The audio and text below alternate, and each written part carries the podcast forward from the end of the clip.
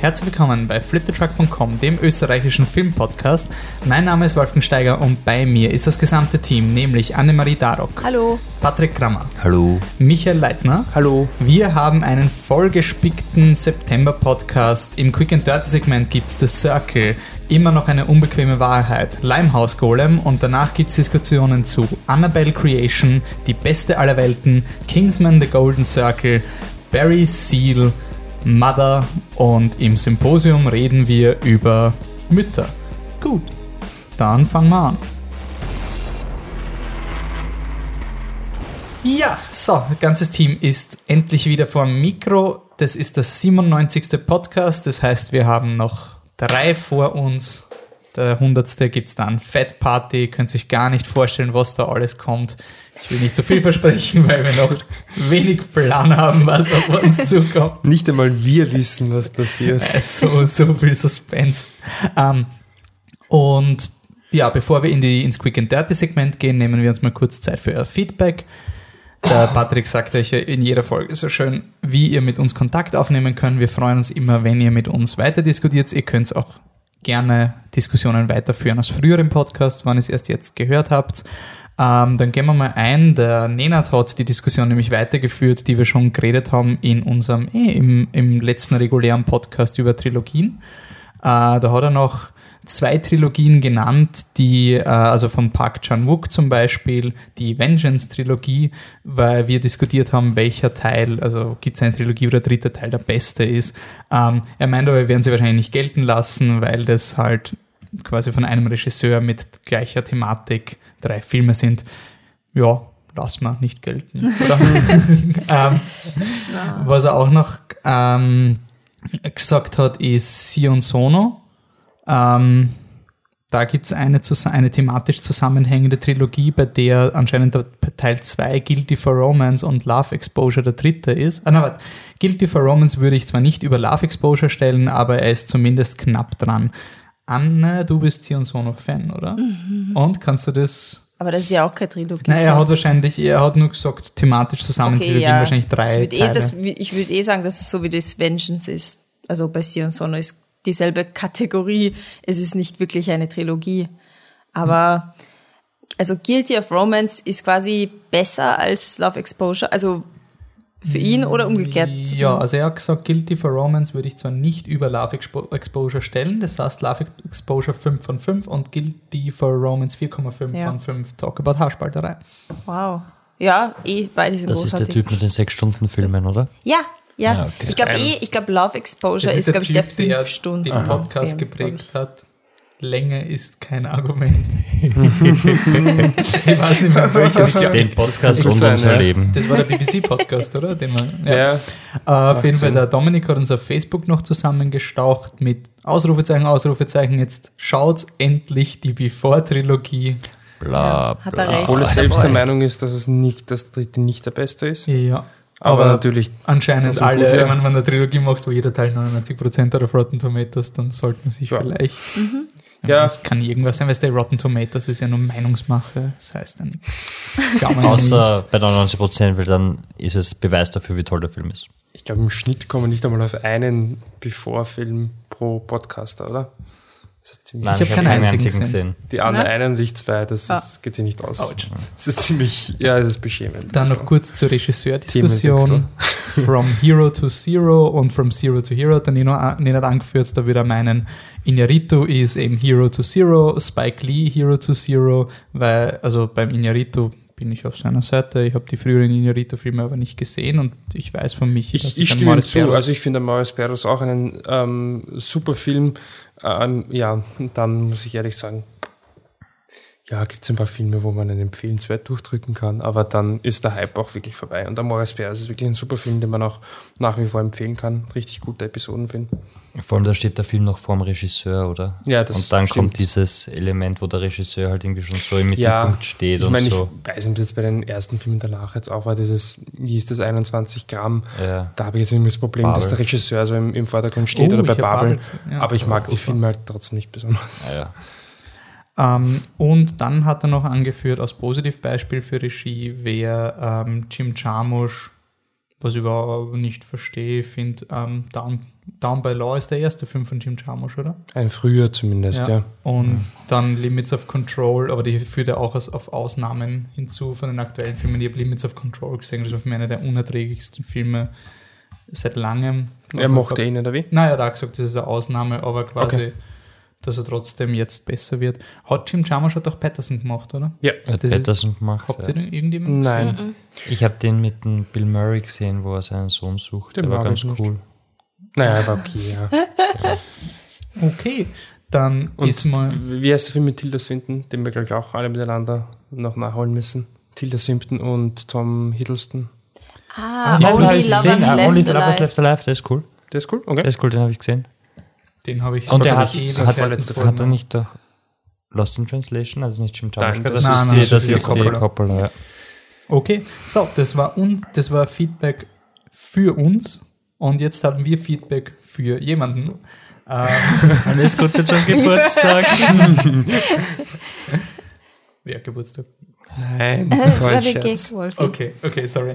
Ähm, Entschuldigung. Ich meine, vielleicht hat er Geburtstag, wer weiß das schon. Also, Michi, mach du. Ich mach, ähm, ja, Deine es, Idee. es geht um einen jungen Herrn, der heißt ähm, Alexander Lazarov. Ich weiß nicht, ob ich es richtig ausspreche.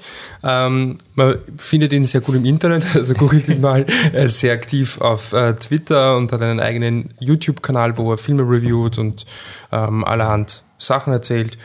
Ähm, Finde ein, ein cooler Typ und nebenbei, oder was auch immer jetzt nebenbei ist, und irgendwann muss er auch noch in die Schule gehen, aber irgendwo dazwischen bringt es auch noch rein, ähm, Filme äh, zu machen. Ich weiß nicht genau, da müsste ich jetzt einen Blödsinn erzählen, wie viele Filme es sind. Ich habe zwei von ihm jetzt gesehen und der neueste eben äh, ist No Face Emoji.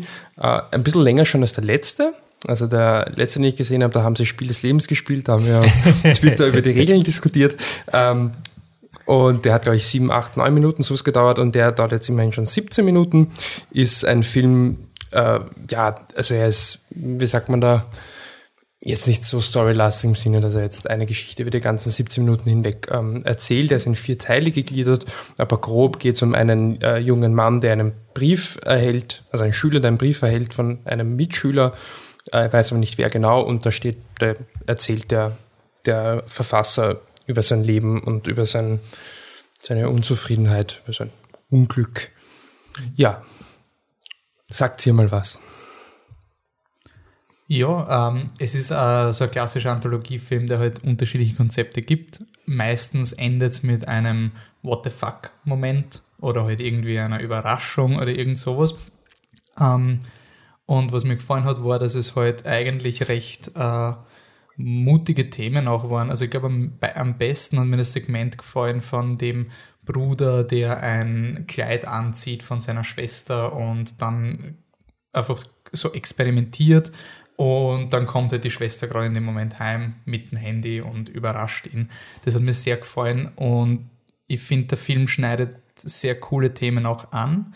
Ähm, beziehungsweise hat dieses Framing-Device mit dem Brief, wo halt auch wirklich ein Mut zu wilden Gedanken dabei ist, dass man das jetzt einfach mal so wirklich schreibt und filmt und liest. Das sind halt doch diese ja, wilderen Dinge, wo ich, schon, wo ich aber schon der Meinung bin, dass das viele auch oft denken, wann sie Teenager sind. Und ich finde das eigentlich ganz, ganz nett, dass man das mit dem experimentiert.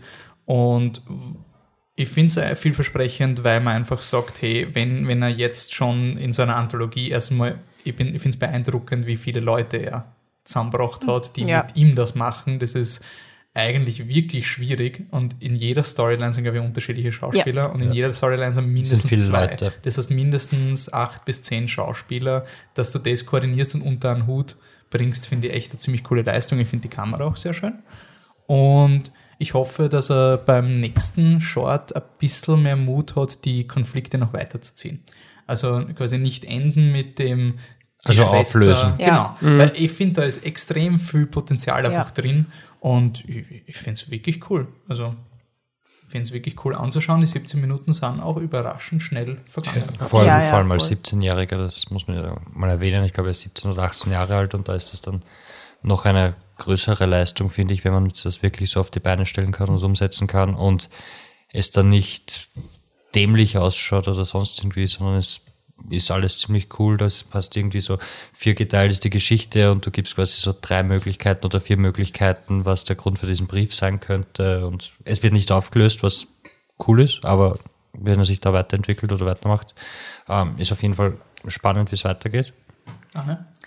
Äh, ähm, ja, ich fand die Sequenz mit den Mädels, die randalieren und im Wald hocken, eigentlich am besten. Das hat mich so an Tiger Girl erinnert und das war eigentlich ein, also steckt ein bisschen ein feministischer Gedanke dahinter. Das hat mir gut gefallen. So. Ja, äh, was ich generell, ähm, was mir sehr getaugt hat, dass das, äh, was ich mich so ausdrücken soll, dass es ein Film ist. Also das ähm, im Sinne von, das ist nicht, ist ein Jugendlicher, der hat seine Gedanken, so wie jeder Jugendliche halt immer von, von Gott bis die Welt alles durchdenken äh, muss und oder tut. Und das ist aber nicht einfach quasi ein, ein Tagebuch, Tagebucheintrag oder halt ein Kurztext, den er mit der Kamera macht, sondern es ist ein Film. Also die ganze Sprache dieses Filmes ist einfach eine Filmsprache und man merkt einfach da seine Begeisterung für dieses Medium durch und das ist etwas, wo ich finde, da ist halt einfach viel Potenzial drinnen, weil man schon merkt, das ist, wie gesagt, das ist einfach ein Film. Das ist nicht einfach, ja, okay, das denke ich mir ungefähr und ich mache es halt mit einer Kamera, sondern das gibt's nur als Film.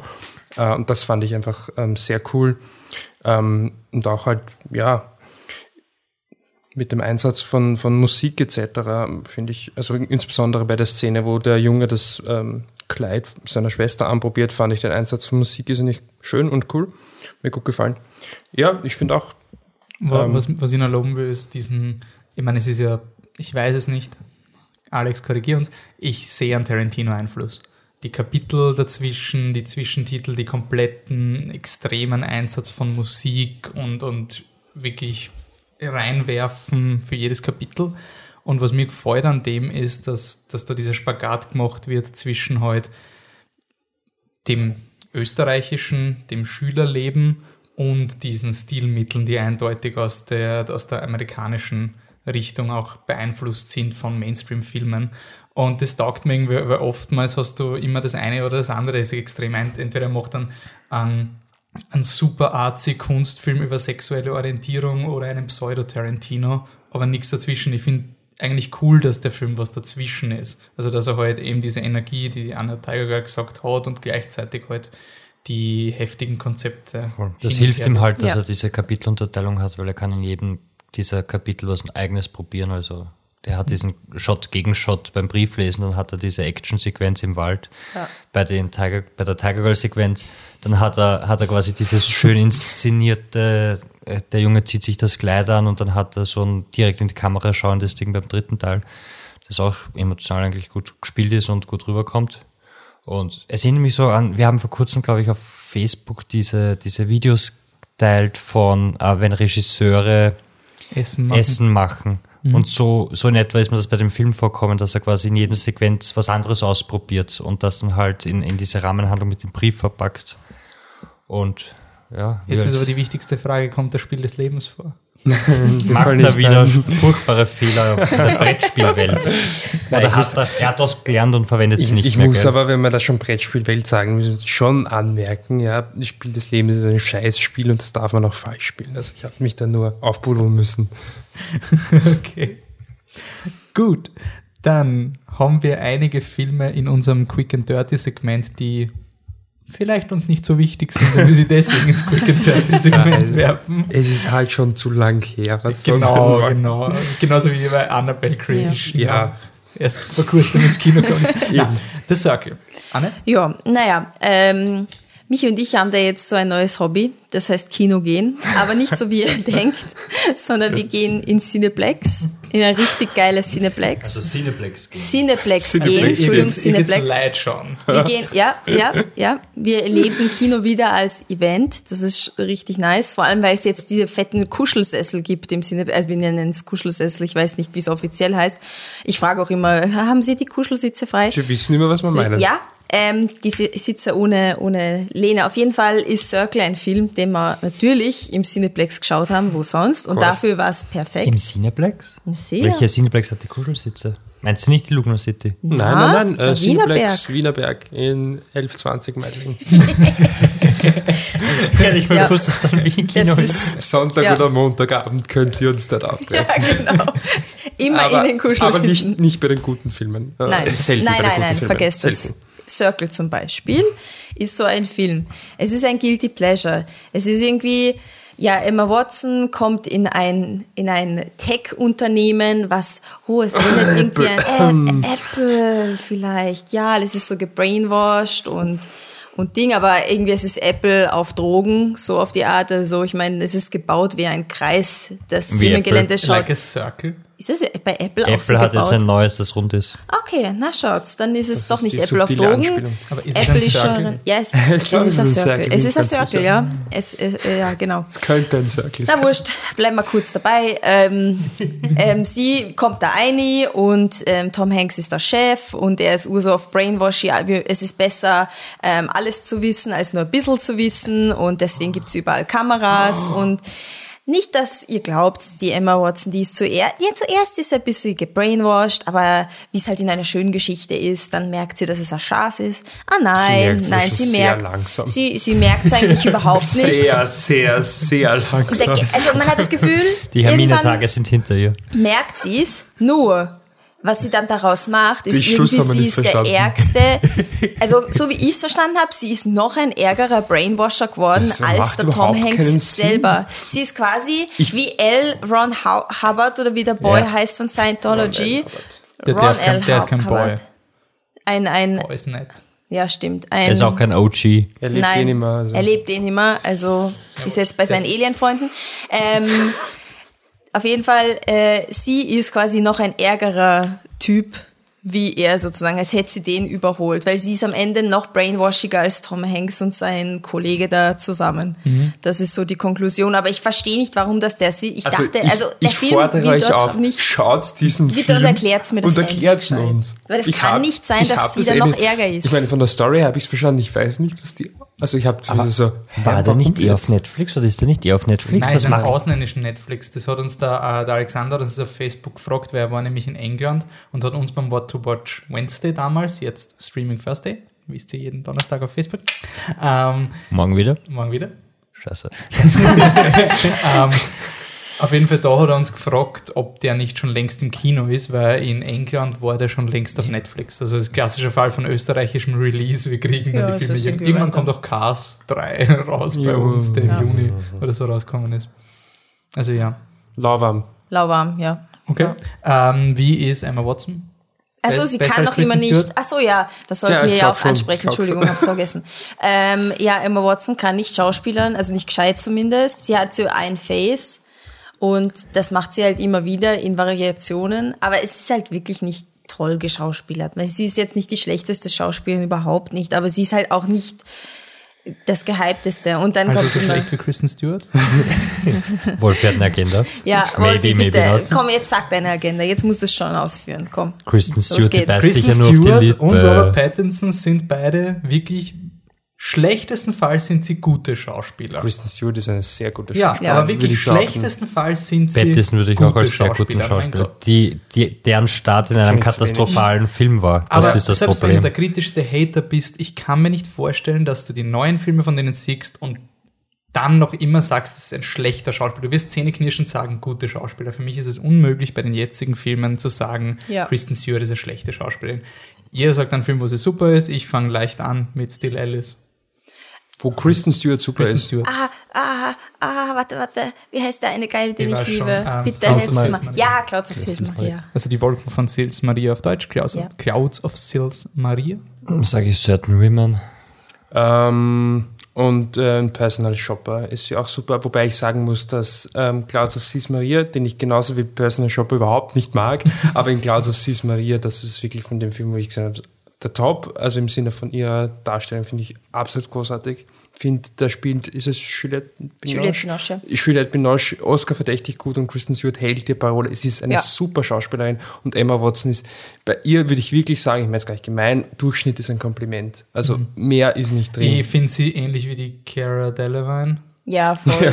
Ja. Ist Die nicht halt, da hauptberuflich Schauspielerin ist, nicht ja. in einem Film. Ich bin mir sicher, wenn wir die Zeit hätten, könnte man das irgendwie großartig aufarbeiten, wie sie sich außerhalb der Kamera benehmen, weil die, die Watson kommt immer ursympathisch rüber und macht viel Ja. und redet über Feminismus und verteilt Bücher und ich weiß nicht was alles. Und, und sobald die, die Kristen Stewart irgendwie im, im Mittelpunkt der Aufmerksamkeit ist, wirkt sie ein bisschen komisch oder wirkt, wirkt sie schüchtern. Und, und sie ist nicht so im Mainstream quasi angekommen wie die Watson. Und Will sie vielleicht auch. Sie ist Also halt will kein sie nicht, Darling, natürlich. everybody's Darling, Ja, sie ist es nicht. Eben. Weil Also wenn man du sich- schaut, es hört auf mit dem Hate gegen, gegen Emma Watt, äh, Äh, gegen, Kristen- gegen, Kristen Kristen Stewart.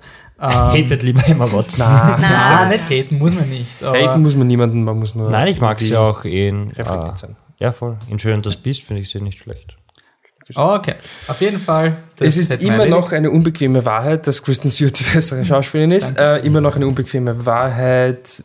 Unsere Zeit läuft. Ich finde, der Eng deutsche Titel ist besser als der englische. Der ist ein Inconvenient Sequel, Truth to Power. Den finde ich ein bisschen, hatscht ein bisschen. Es geht um den, ähm, die Fortsetzung des, glaube ich, circa zehn Jahre alten Films von unter Anführungszeichen äh, Al Gore, ehemaliger Vizepräsident der USA, äh, wo er einfach vor den Folgen des, des Klimawandels warnt und halt meint, so reißen wir uns alle zusammen. Äh, wie gesagt, jetzt geht es halt einfach weiter. Man könnte sagen, der Film ist da, weil halt jetzt das äh, Abkommen in Paris war, auch wenn es natürlich jetzt nicht mehr ganz so positiv ist. Ähm, aber eigentlich habe ich das Gefühl gehabt beim Schauen, der Film, das ist nur Zufall, der Film ist einfach da, weil oh, es ist schon zehn Jahre her und irgendwie redet keiner mehr über Klimawandel. Ja, lass uns noch einen Film machen. Was machen wir in dem Film? Naja, schauen wir mal, filmen halt. Und der Film hat wirklich das ist auch mein großes Problem mit dem Film. Er hat halt irgendwie kein klares Konzept. Er weiß nicht wirklich, wo er hin will. Ähm, ich finde es unter großen Anführungszeichen gut, dass es den Film gibt. Ich meine, es, es ist halt nun mal ein großer Name, El Gore, und auch diese Filmreihe, unter Anführungszeichen, kennt man halt. Man weiß noch, da gab es diese, diesen Film Eine unbequeme Wahrheit. Und da wird das wahrscheinlich wieder in die Medien kommen und das ist halt eine gute Sache oder war in den Medien, ist gar nicht so verfolgt. Ähm, wenn Leute darüber reden, was da eigentlich abgeht auf der Erde, ist es immer gut. Nur der Film ist einfach schlecht. Also da finde ich, gibt es keine zwei Meinungen. Ähm, deswegen ist es ein Laubarm. Und vor allem soll man es nicht auf Deutsch schauen, wenn man sich schaut. Achso, Ja, ja, Entschuldige, das, das, das, noch. das wäre vielleicht sogar mal für ein, irgendein Spezialsegment, aber sehr, sehr spannend. Ähm, der Film ist halt wirklich eine, eine klassische Doku im Sinne von, du siehst halt Al Gore, wie er redet und andere Menschen, wie er redet. Der ist synchronisiert. Also nicht dieses ähm, Universum oder andere äh, TV-Dinger synchronisieren im Sinne von, ich rede mal Englisch, weil ich bin ja der Originalsprecher und dann wird Deutsch drüber geredet, sondern Nein, El Gore macht den Mund auf und es kommt Deutsch raus. Das ist einfach synchronisiert wie ein Spielfilm. Das ist extremst Merkwürdig. irritierend. Ähm, vor allem, weil am Anfang vom Film ähm, siehst du quasi nur, was kann man, einen schmelzenden äh, Gletscher und dann ähm, hörst du halt so Stimmen aus Fernsehen und Radio und schon die sind auf Deutsch und du weißt eigentlich nicht, ob das jetzt echt ist oder ob das quasi was Gefaktes ist. Ähm, ja, das ist auch noch ein Fehler, aber dafür kann natürlich der Originalfilm nichts. Ja, Lava. Okay. Weißt, es glauben wenige Leute an Klimawandel, aber noch weniger Leute glauben an Golems. Uh, also äh, ihr wisst ja jetzt, wo mich und ich solch, also Guilty Pleasure Filme schauen. Ne? Also jetzt könnt ihr mal dreimal raten, wo wir den Film geschaut haben. Ähm, ja, damals, als ich jung war, ähm, habe ich, weiß nicht wie oft, Sleepy Hollow und Sweeney Todd und wie heißt denn der Jack the Ripper Film? Na komm, helft mal. Na? Na komm. From? Hell Ja. habe ich, habe ich, weiß nicht, sicherlich, na, From Hell habe ich sicherlich siebenmal geschaut, mindestens. Auf jeden Fall habe ich solche Filme geliebt, deswegen hat es mir irgendwie taugt, dass jetzt Limehouse Golem kommt, weil das erinnert mich halt an dieses alte Genre, von wegen das Mystery Thriller, ähm, Grusel, Horror, schöne Kostüme. London Also 20. London, Jahrhundert. ja, genau. Also ist alles zusammengehauen, was irgendwie geilo ist. Und ich hänge an einer Klammer fest, so. Ähm, ja, und da haben wir halt gedacht, naja, das könnte ja meine Nostalgie-Seite befriedigen, aber hat es leider nicht getan, denn ja, das ist ein ziemlich ein zahnloser, langweiliger Tiger. Es ist mehr der Oma-Film unter diesen Filmen. Also meiner Oma hätte er vielleicht irgendwie gefallen. Das Problem, also er macht gute Sachen. Was macht er gute Sachen? Er ist, er ist feministisch, er spricht Themen an, die damals sicherlich ein Problem waren, Frauen, die geschlagen werden und so weiter. Ähm, Homosexualität. Homosexual äh, Bill Nye, der Hauptdarsteller und ähm, Ermittler, ist homosexuell. Es wird angesprochen, also man weiß, es ist jetzt nicht so ein Orga, oh mein Gott, er ist homosexuell. Ähm, Aber es wird schon dargestellt, es was wird- seine Probleme Genau, das ist- sind. aber das, okay, und jetzt kommt da gleich das Problem, nämlich Bill Nye kann halt leider auch nicht so gut schauspielern. Und das Zumindest hat er keinen Bock gehabt. Ich er hat weiß es irgendwie nicht. er hat null Bock gehabt und ähm, an seinem Gesicht, da passi also in seinem Gesicht passiert nichts. Und das ist halt dann ein bisschen schwer, ähm, dann emotional mit ihm irgendwie mitzufühlen, wenn da halt nichts passiert. Es, es ist wirklich schwer und du denkst, du hättest noch viel mehr rausholen können, auch in so einem Film hättest du noch viel mehr aus diesem Ich bin homosexuell und, und das ist mein Problem ein bisschen und ich werde nicht ernst genommen bei den Polizisten und so weiter. Nee, also da wird nichts draus gemacht und ja, an sich einfach, es ist plätschert dahin. Es plätschert dahin. Nicht einmal die Kabarettszenen können es irgendwie, weil gibt's recht charismatische Schauspieler auch. Nee, aber nichts. Ich finde, ich glaube, Bill Nye hätte irgendwie so sein sollen, ähm, quasi all das, was er verbirgt und verdeckt. Ja, genau, Aber er macht genau. Halt, ist halt gar nichts. Aber was ich dem Film, also ich, ich unterschreibe das alles und ich finde, er ist halt immer, wenn er was probiert, dann ist es irgendwie eher fad und am Schluss ist er ganz unterhaltsam, weil er dann halt einfach genau dieses Standardding ist und Ja. ja, ein Twist, den ich hätte Twist kommen sehen müssen. Ähm, aber natürlich spoilere ich den Film jetzt nicht, aber ich müsste ein Lob an den Film, er hatte den Running Gag bei uns gestartet, weil wir jetzt immer quasi, wenn wir irgendwann, weiß ich nicht, einen Film schauen, wo, wo ein Twist sein könnte oder ein Hörbuch hören oder was auch immer, dann sagen wir immer quasi als Gag quasi zitieren wir dann den Film ähm, auf eine bestimmte Art. Und, Ja, wir wenn wollen man, das ja nicht spoilern. Nein, Leute, aber wenn man, wenn man den Film mal schaut, kann man es anschreiben. Das ist ein super Ja, Schmäh. ja, das macht, ist nicht viel Garde, den Ja. immer reinzuwerfen. Okay, Dafür bin ich dem Film dankbar, aber er ist ein Lauber. Lauwarm, absolut. Okay. Gut, ein anderer Film, der vielleicht, den ihr vielleicht auch in eurem Comfy Chair schauen hättet können, ist Annabelle. Creation. Hammer, sicher. Ja, was glaubst du? was glaubst du? Wolfi? Passt. Ich habe dir ja gesagt, das ist ein Hobby von uns. Ich habe es ernst gemeint. okay, passt. Dann passt, dann hau ich jetzt mal einen Clip rein.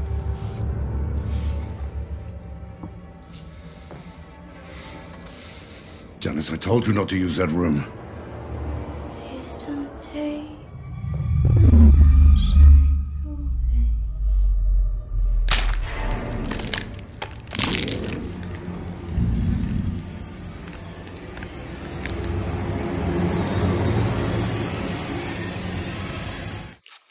You are my sunshine, my only sunshine. Ja, ähm, Annabelle Creation ist schon ein bisschen länger draußen. Ich würde dem Film aber trotzdem ein bisschen einen Raum geben, weil wenn der Regisseur von meinem letztjährigen Platz 1 Film einen neuen Film macht, dann muss ich ihn schon irgendwie ein bisschen da. Ähm, David F. Sandberg macht eine, ein Prequel zu einem Prequel. Äh, Conjuring ist dieser Horror-Franchise von James Wan ins Leben gerufen, äh, der unglaublich profitabel ist, weil aber James Wan nicht so viele Filme machen will, weil er nebenbei noch Fast and Furious gemacht hat, hat ähm, haben sie gesagt, passt für schlau, wir machen einfach Spin-Offs, die wir dazwischen rausschießen. Das hat uns Annabelle beschert, den hat der Michi gesehen, könnt es nachholen, wie begeistert er vom ersten Annabelle war. Und so wie bei Ouija ist anscheinend Usus, man macht jetzt immer einen Film, der scheiße ist und dann heuert man einen gescheiten Regisseur an, um die Vorgeschichte von diesem Film zu machen, die theoretisch nichts mit dem anderen Film zu tun hat. Das ist Annabelle Creation von David Sandberg. Ähm, es geht um die Killerpuppe Annabelle oder, naja, Killerpuppe, es ist die verfluchte Puppe Annabelle und ähm, ja, das Ganze wird erzählt aus der Sicht von zwei Kindern. Die haben natürlich die Schauspieler nicht aufgeschrieben. Da, da, da, da, da, da. Lulu Wilson und Talitha Eliana. Als Linda und Janice. Die kommen in ein, ein Haus von einer Familie, deren Tochter vor vielen, vielen Jahren gestorben ist. Und es gibt halt wie in jedem klassischen Horrorfilm ein paar Regeln. Also du hast den, den den, Mann, den Vater, der heute noch in diesem Haus wohnt, der sich um seine Frau kümmert, die eine Verletzung hat.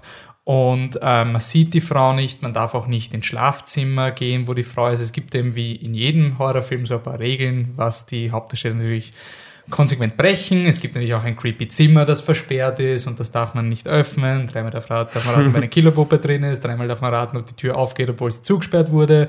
Und so on und so forth. Also im Classic Horror Movie. Und das Ganze wird halt dann recht bald taucht, taucht halt diese Annabelle auf und die sitzt halt einfach creepy herum, dann passieren creepy Dinge und gegen Ende kommt dann das klassische Schauti Schauti, Rumsi Rumsi, Schrei Schrei.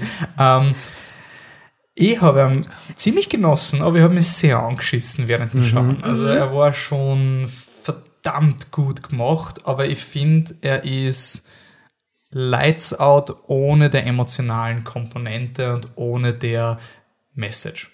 Also du, wenn du den Regisseur von Lights Out nimmst und ihm quasi einen Franchise-Film gibst und sagst, mach das Beste raus, was möglich ist, ohne dass du zu weit über die Bresche schickst, das kommt. Ich habe am Anfang mir gedacht, hey, das ist eigentlich ziemlich cool, diese Idee, einen Spin-off-Prequel zu machen, der nichts mit Conjuring zu tun hat, nichts mit Annabelle 1. Und man gedacht, das ist eine voll geile, so mag ich Shared Universe. Ich, schaue mir einen Horrorfilm an und wenn ich will, schaue ich mir dann noch Conjuring an und da kommt auch die Puppe vor, aber ich muss nicht. Und die letzten zehn Minuten sind dann genau das, wo ich einfach gesessen bin und mir gedacht habe, hm, ja, hat sicher irgendwas mit Annabelle 1 zu tun. Es sagt mir gerade gar nichts. Es ist einfach eine willkürliche Aneinanderreihung von komischen Szenen. Und ja.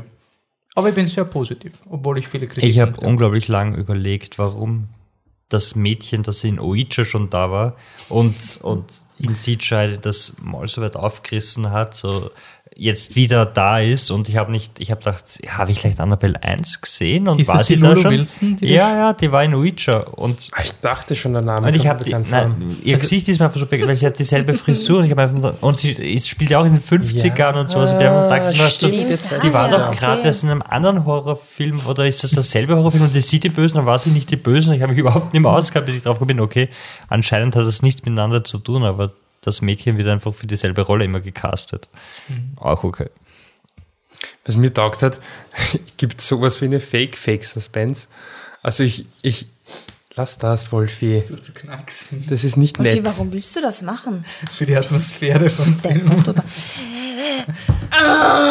oder? Also Das ist schlechtes bitte, Podcast, Name. Ja, Bitte nicht. und äh, sag, äh, schreib den Burschen, dass sie nicht vor mir knacksen sollen mit ihren Kackfingern. ja bitte nicht, das hat schon Panikattacken ausgelöst und das ist ohne Übertreibung.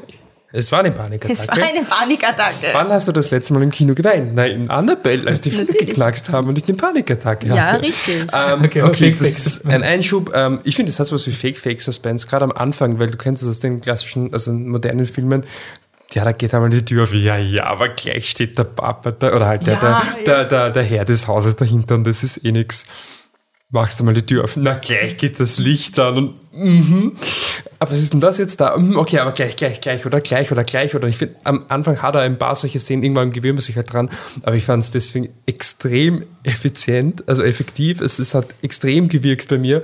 Ähm, es ist, wenn du einen Horrorfilm auf Deutsch auch noch in einem großen Kino schaust, eine eigene Atmosphäre. Es war in dem Fall ganz okay. Finde ich auch. Ähm, von der Lautstärke her, es wird schon geplaudert. Und ich war zum ersten Mal froh drüber, weil ich mir wirklich gedacht habe, danke, das holt mich so ein bisschen raus aus dem Film, weil es war immer echt fast so intensiv. Ich fand ihn auch von den ähm, Horrorszenen her, also von den einfachen, von den Schocken her, extremst gut gemacht. Jede Szene Ja. in sich super komponiert.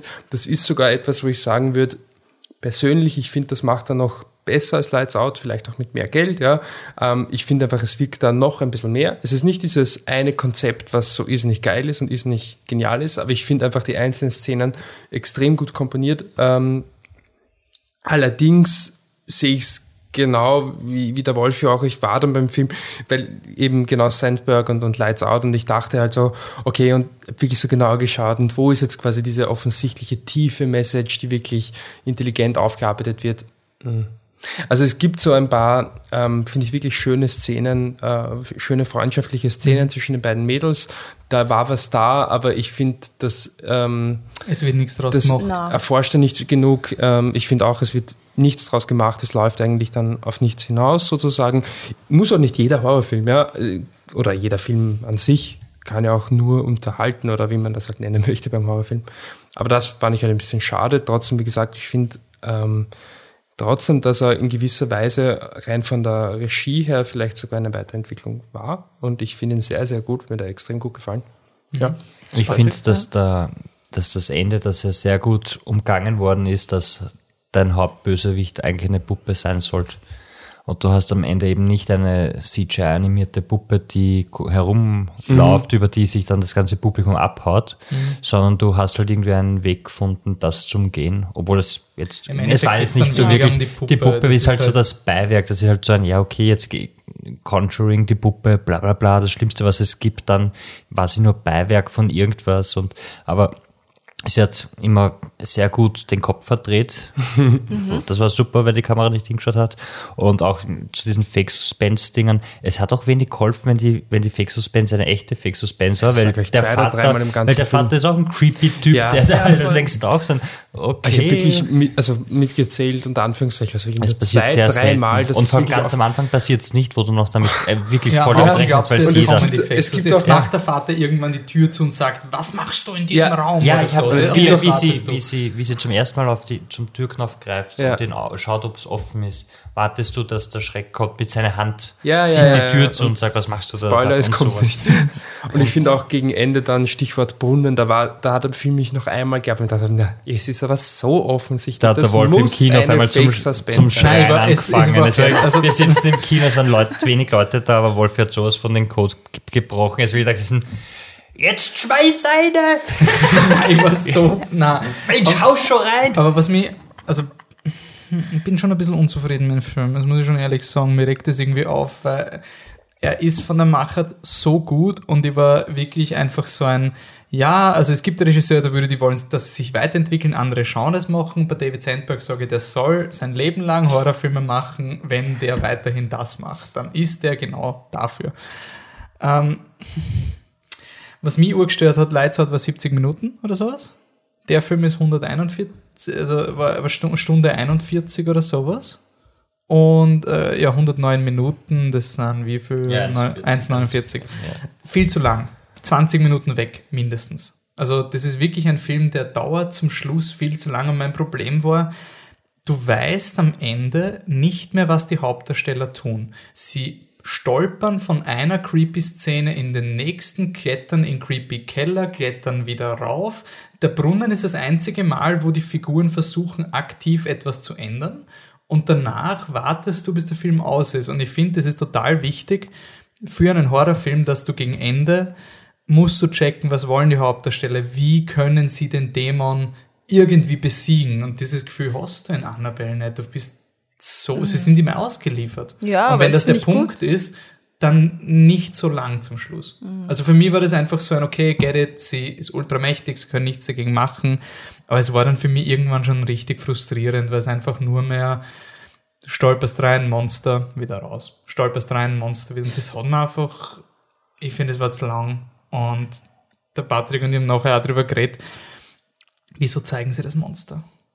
Wieso zeigen sie das Monster so detailliert? Ich finde es okay, wenn sie es anteasern Ich und fand du das umrissen. Nein, ich fand das Monster schon sehr, nein, es war, es war irgendwie so, so, oh, schau, der Teufel. Ich weiß nicht, ich fand es einer fand's wenigen Male, dass es gut Echt, ausschaut. ich, das ich habe nicht gefunden, Ja, dass es. ich meine, ich mag, ich mag diese Art von, von christlicher Propaganda-Horrorfilmen, die die Conjuring-Reihe ist, wo du wirklich sagst, voll an Christentum, Devil, sonst irgendwas. Du Ja, kannst quasi sure, mit christlicher Bildsprache voll auf den Belzebub gehen. Finde ich alles okay. Aber, Aber es ist nicht so böse, also es ist auch nicht so furchterregend, wenn du es dann so in der detailreichen Echt? Ich. Ich habe es überhaupt nicht, sobald die Szene war, was so ein, auch so ein- ja, jetzt kann es nur noch, jetzt ist nur noch gruselig, indem es erschreckt. Also indem es, ja, indem du dich umdrehst, auf einmal steht es bei vor dir er funktioniert. Ja, nein, ich, ich, hab, ich weiß noch, dass ich ähm, das genau das Gegenteil zu Michi gesagt habe, damit ich mir gedacht habe, endlich ist einmal ein Monster da und du siehst es, also siehst es aber nicht wirklich gescheit, aber schon ein bisschen gescheit und du gruselst dich trotzdem noch irrsinnig. Also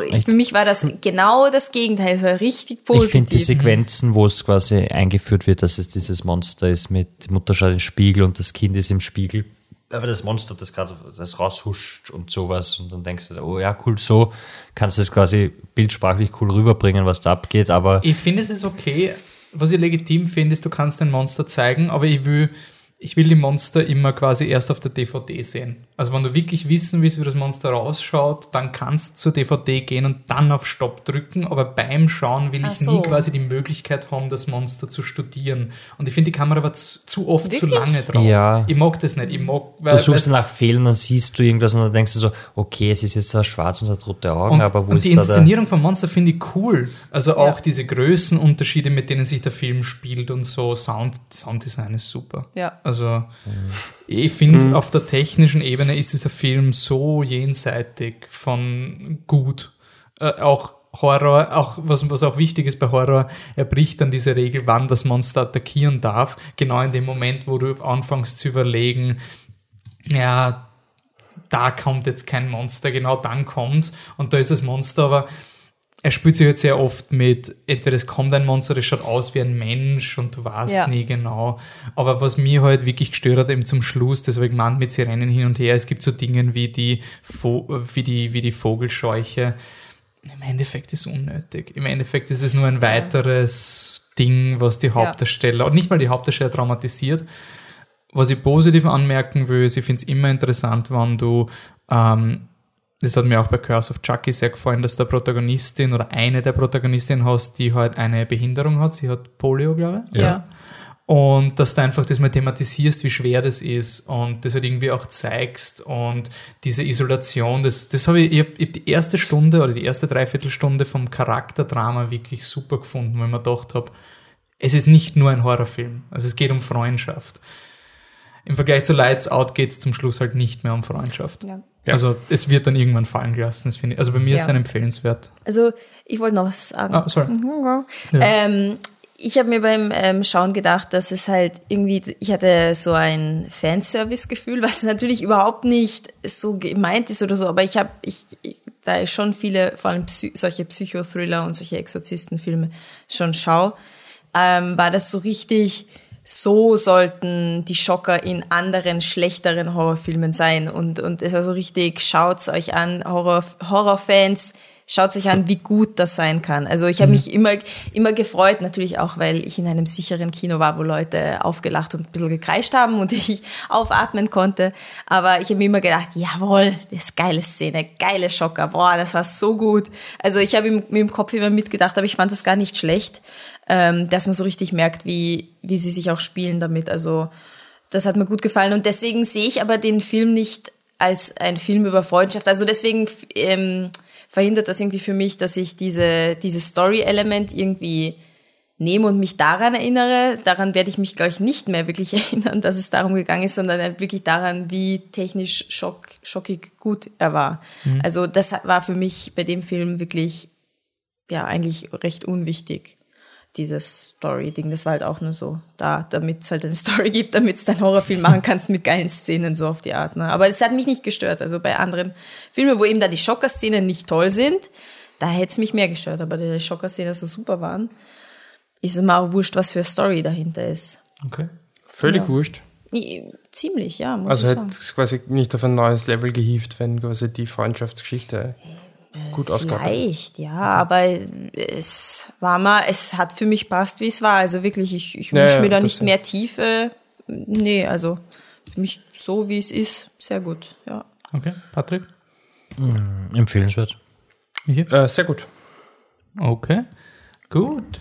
Passt. Äh, nur zur Anmerkung, euch ist auch der unglaublich subtile Teaser für den Nonnen-Spin-Off-Film aufgefallen. Ach so, ja. Das ist ein wirklich Aber nur weil jemand was geflüstert das hat für im- eine Nonne? Im Kino hat das, glaube ich, jemand geflüstert oder halt so gesagt zum Nachbarn. Da habe ich mir gedacht, ah ja, stimmt, da war ja was. Okay, gut. Dann weg vom, vom, oh Gott, ich habe keine Überleitung. Wir kommen zu Best aller Welten. Soll ich euch einen Clip spielen? Machen wir keine, Ja, keine bitte. Unappetit. Also, Nein, nein, ich will, das, da- das, das will ich nicht. Machen wir, machen wir einen Clip und dann reden wir weiter. Weißt du eigentlich, was Sucht ist? Ja klar. Was denn?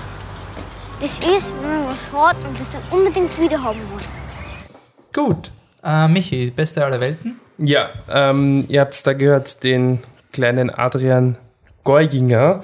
Er ist sieben Jahre alt und er fragt seine Mutter, die Helga, was, oder nicht, wird gefragt, was eine Sucht ist und erklärt das. Warum ist das so? Weil der Adrian Geuginger ist hier nicht nur die Hauptfigur, es ist auch der Regisseur, es ist also eine, eine Autobiografie, wenn man so möchte, oder eine äh, Geschichte von seiner eigenen Kindheit.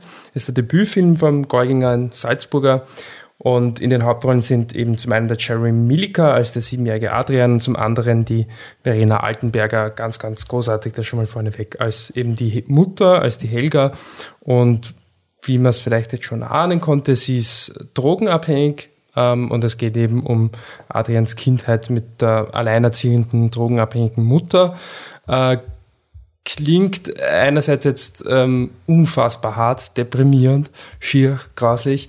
Ist es irgendwo auch, ähm, aber es ist schon so, Adrian Geuginger ist ja, das ist alles noch nicht gar nicht so lange her, ist, glaube ich, ungefähr so alt wie wir. Also Ende 20 eigentlich erst.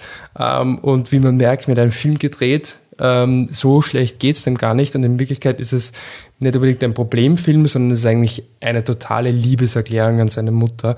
Ähm, anstatt dass es darum geht, dass quasi seine Kindheit im Arsch ist, weil die Mutter drogenabhängig ist, geht es vielmehr darum, dass die Mutter drogenabhängig ist und trotzdem einfach für ihn die beste aller Welten äh, zur Verfügung stellt. Also quasi ähm, durch die Liebe zu ihrem Sohn äh, einfach dem Kind eine eigentlich tolle Kindheit ermöglicht.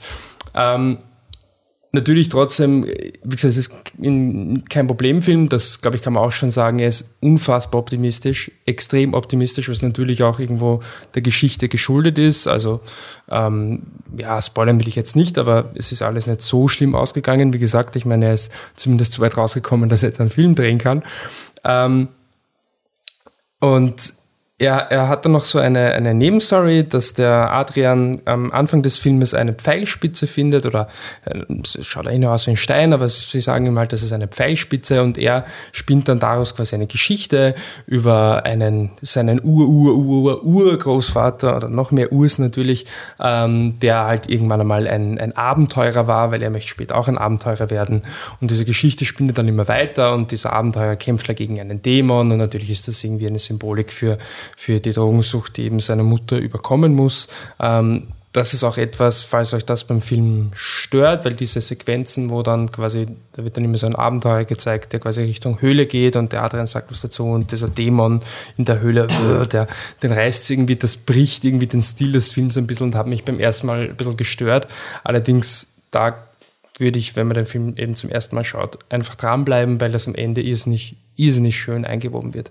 Ähm, der Film hat auch, ich habe jetzt gerade den Namen nicht aufgeschrieben, es waren zwei Leute, die es gemacht haben, aber der Film hat eine irrsinnig tolle Kamera, die dich quasi immer so auf der, eigentlich meistens auf der Höhe des Kindes mitnimmt und ähm, das Ganze irrsinnig lebendig macht äh, und dadurch eigentlich schon theoretisch alles so ein bisschen überstilisiert und verfälscht, aber gleichzeitig ist es irrsinnig authentisch. Also es ist schon ein Film, der hat schon ganz, ganz klare Strukturen. Es ist nicht dieses äh, Seidel authentisch, so ist heute, nämlich es passiert nichts, sondern er hat schon ganz, ganz klare ähm, Strukturen und auch wie halt ähm, die, die Handlung auch ähm, in Bezug auf die Charaktere aufgebaut ist, aber gleichzeitig ist er so echt auf eine gewisse Weise, aber auf eine unaufdringliche Weise. Er fühlt sich so echt an. Immer wenn die, die Figuren, die übrigens alle in ist nicht coolen äh, Salzburger Dialekt sprechen, wenn die halt ähm, so total überemotionale Sachen von sich geben, ja, und die Mutter halt ihrem Buben erklärt, ähm, also es kommt dem im Trailer vor, ich habe jetzt nicht den Wortlaut, aber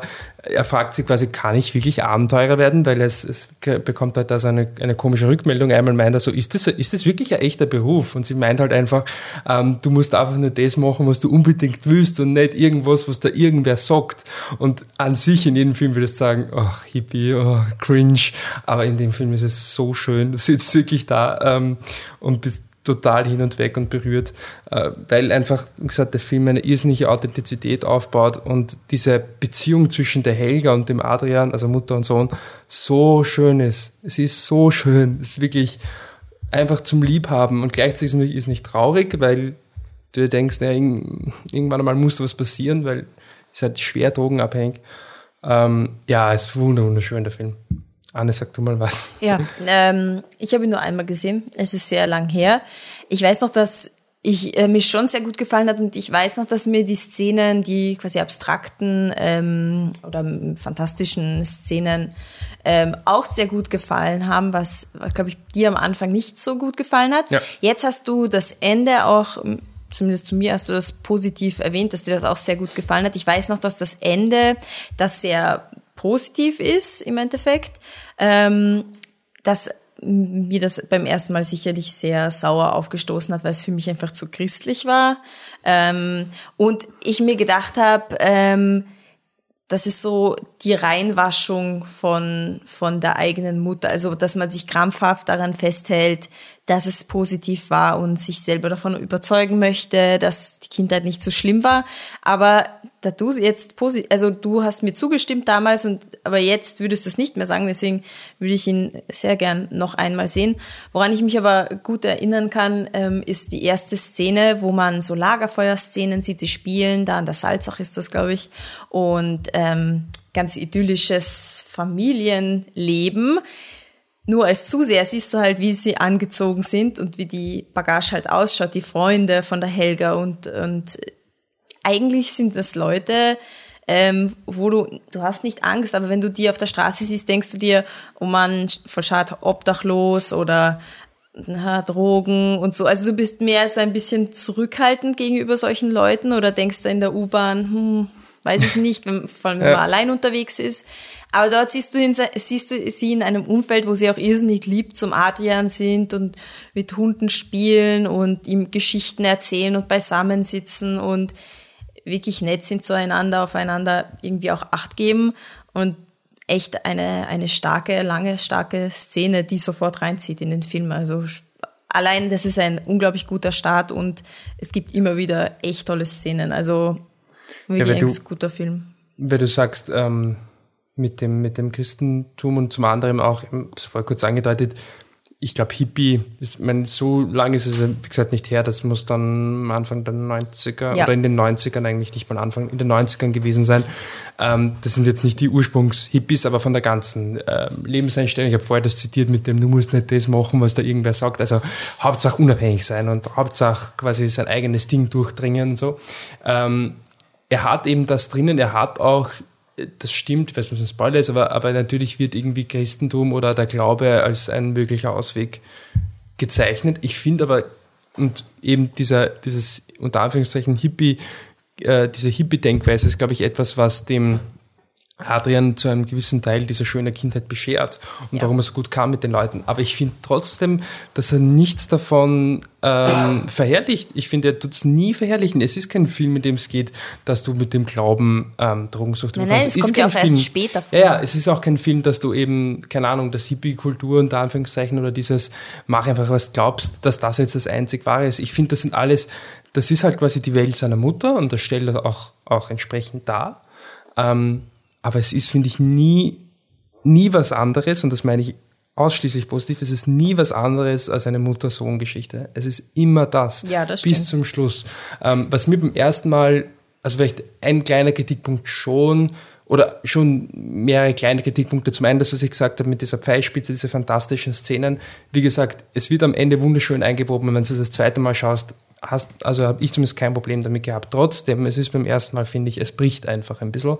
Ähm, zum anderen, es gibt eine Figur, äh, er heißt der Grieche, er ist sozusagen der Drogendealer, der, der die Gruppe, also es gibt immer wieder, ähm, also die, die Mutter, die Helga, lädt immer wieder viele Freunde, ausschließ, fast ausschließlich Männer, ähm, zu Hause ein, wo sie dann so eine Art Drogenparty feiern. Der Grieche ist sozusagen der Dealer, der, der sie damit versorgt.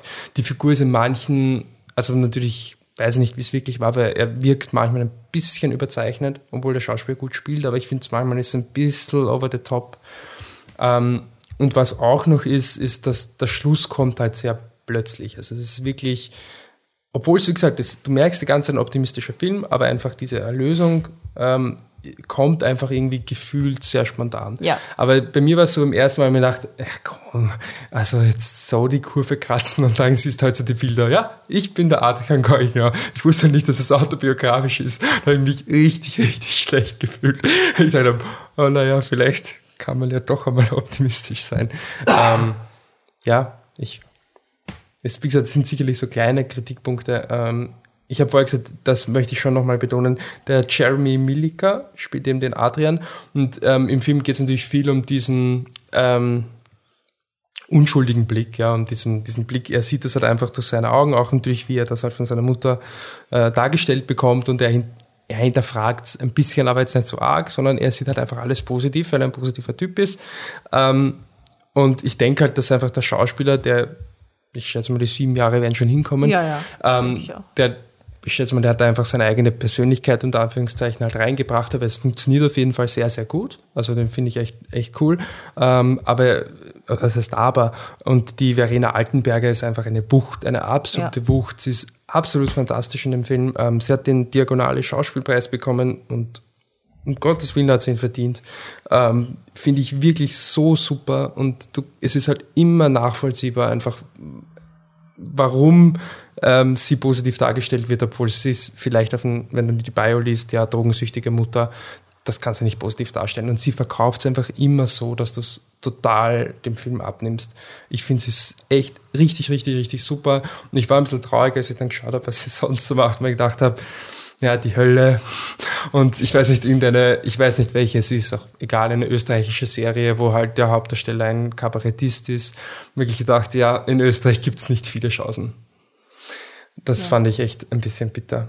Aber ähm, ihre Karriere und auch die vom Adrian Geuginger sowieso werde ich auf jeden Fall. Also ich bin hyped as fuck, was der Adrian Geuginger als nächster macht. Na, So einen persönlichen Film, aber gleichzeitig, der wirkt schon, also es, du merkst schon viel Talent jetzt einfach auch. Ja. Nicht nur, hey, das ist eine besondere Geschichte. Speaking of Talent, der Kameramann ist der Yoshi Heimrat. Und es gibt noch einen zweiten. Ist nur Yoshi Heimat, okay. Ähm, ich, also bei den Credits standen zwei, aber, ähm, Vielleicht habe ich es falsch recherchiert. aber Yoshi Heimat war einer von ihnen, ja. Ähm, ja, speaking of Ready? Talent. Ja, locker und leicht, und Ja, sehr gut. sehr gut. Was muss ein Film machen, um ein Exzellent zu bekommen? Ist Vielleicht, gefragt worden auf Facebook. Ah ja. ja, vielleicht das, was, was ich eben auch erwähnt habe, mit den, dass es macht halt schon, aus meiner Sicht, es ist ein hochemotionaler Film und alles, aber mir hat es wirklich erst beim zweiten Mal so richtig Klick gemacht. Und zwar nicht, weil ich mir denke, ah, jetzt habe ich den Film verstanden, aber es waren einfach beim ersten Mal Konzepte drin, die, finde ich, beim Schauen dich ein bisschen rauswerfen. Aber es ist ein i-Tüpfelchen reiten und tatsächlich wäre es ein Film, wo ich wahrscheinlich irgendwann einmal drüber nachdenken würde, den 5 Ja. von 5 rauszuhauen. Es ist ein super, super, super Film. Schaut ihn unbedingt. Ehrlich, er ist Ja. so schön. Ihr werdet weinen, versprochen. Anne? Äh, selbe Frage. Na, äh, Rating äh, und selbe Ach so, Frage. ja, ich habe ich hab eh schon auch gesagt, sehr gut. Ähm, Aber dir ist das zweite Mal noch das. Ja, ja, genau, genau, genau. Das, und deswegen, ey, ich weiß, dass ich damals schon auf jeden Fall ein sehr gutes, sehr gut gegeben hätte. Aber ich muss eben noch für mich das Ende eben noch einmal überprüfen, ob es mal wirklich nicht so christlich ist, noch immer. Also, das ist das. Aber ich meine, der mich hat seine Meinung geändert und der war super fertig nach, nach dem zweiten Mal schon. Also, das stimmt Schon mich beim schon. zweiten Beim zweiten Mal schauen und nach dem zweiten Mal schauen war er mega fertig. Also, ich will das auch. Ich Ich will auch ein, das. ein Danke aussprechen. Ich weiß gerade den Verleih nicht. Polyfilm oder Teamfilm. Peinlich. Einer von beiden. Danke, Es- dass ihr mir den Screening-Link geschickt habt. Das hat mir ermöglicht, die letzte Szene fünfmal Polyfilm. hintereinander zu schauen. Zurückspielen, abspielen, weinen. Zurückspielen, abspielen, weinen. Zurückspielen. Danke dafür. Ähm, und du hast recht gehabt, Michi. Joshi Heimrat ist ein Kameramann und Paul Sprinz ist der zweite Kameramann. Super das Job. Super Job. Ist eigentlich, Speaking Super, ist auch ein super Jahr für österreichischen Film, oder? Wir haben irgendwie die Wilde Maus gehabt, wir haben Ja. die Migrantiken gehabt, wir haben 17. 17 gehabt, wir haben, ich meine, bei den Filmen muss ja die Liebhaberin ein Wahnsinn gewesen sein, wenn die den Diagonale-Preis für den besten Film gewonnen hat. Nicht Eigentlich Und die Hölle war auch. Wobei man das schon sagen muss, wahrscheinlich wird niemand die Liebhaber, also keine Jury von, weiß ich nicht, 100 Leuten wird dann die Liebhaberin überhaupt in Erwägung ziehen. Aber das macht den Diagonale-Preis auch irgendwie sympathisch, auch wenn der Ja. Film, ich glaube, euch, dass er nicht so gut ist, Du aber wirst es eh herausfinden, oder? Haben wir nicht ausgemacht? längst Ah, ja, das Kino, ja den stimmt. haben wir verschlafen. Um der Gott, 1. das ist September wäre draußen gewesen. Aber sie haben halt quasi, es sind nur drei Leute immer oder vier. Naja, dann wird das halt die nächste Guilty Pleasure im Cineplex. Aber auf jeden Fall, ab, abgesehen von Die Hölle und die Liebhaberin, ein super Jahr für österreichischen Film eigentlich. Und Absolut. auch Migrantiken hat viel eingenommen auch, den finde ich auch ziemlich cool. Auch wenn jetzt nicht in der gleichen Liga spielen, eindeutig. Äh, gut, dann kommen wir zu einer anderen Liga, nämlich nicht die Liga der außergewöhnlichen Gentlemen, sondern die Kingsmen. The Golden Circle ist der Titel. Patrick, willst du gut. oder soll ich einen Clip machen? Ach, hau einen Clip rein. Someone's planning something major. The name The Golden Circle keeps coming up. Fingerprints removed, teeth filed smooth, a tattoo made of 24 karat gold. What are we supposed to do now? Follow the Doomsday Protocol.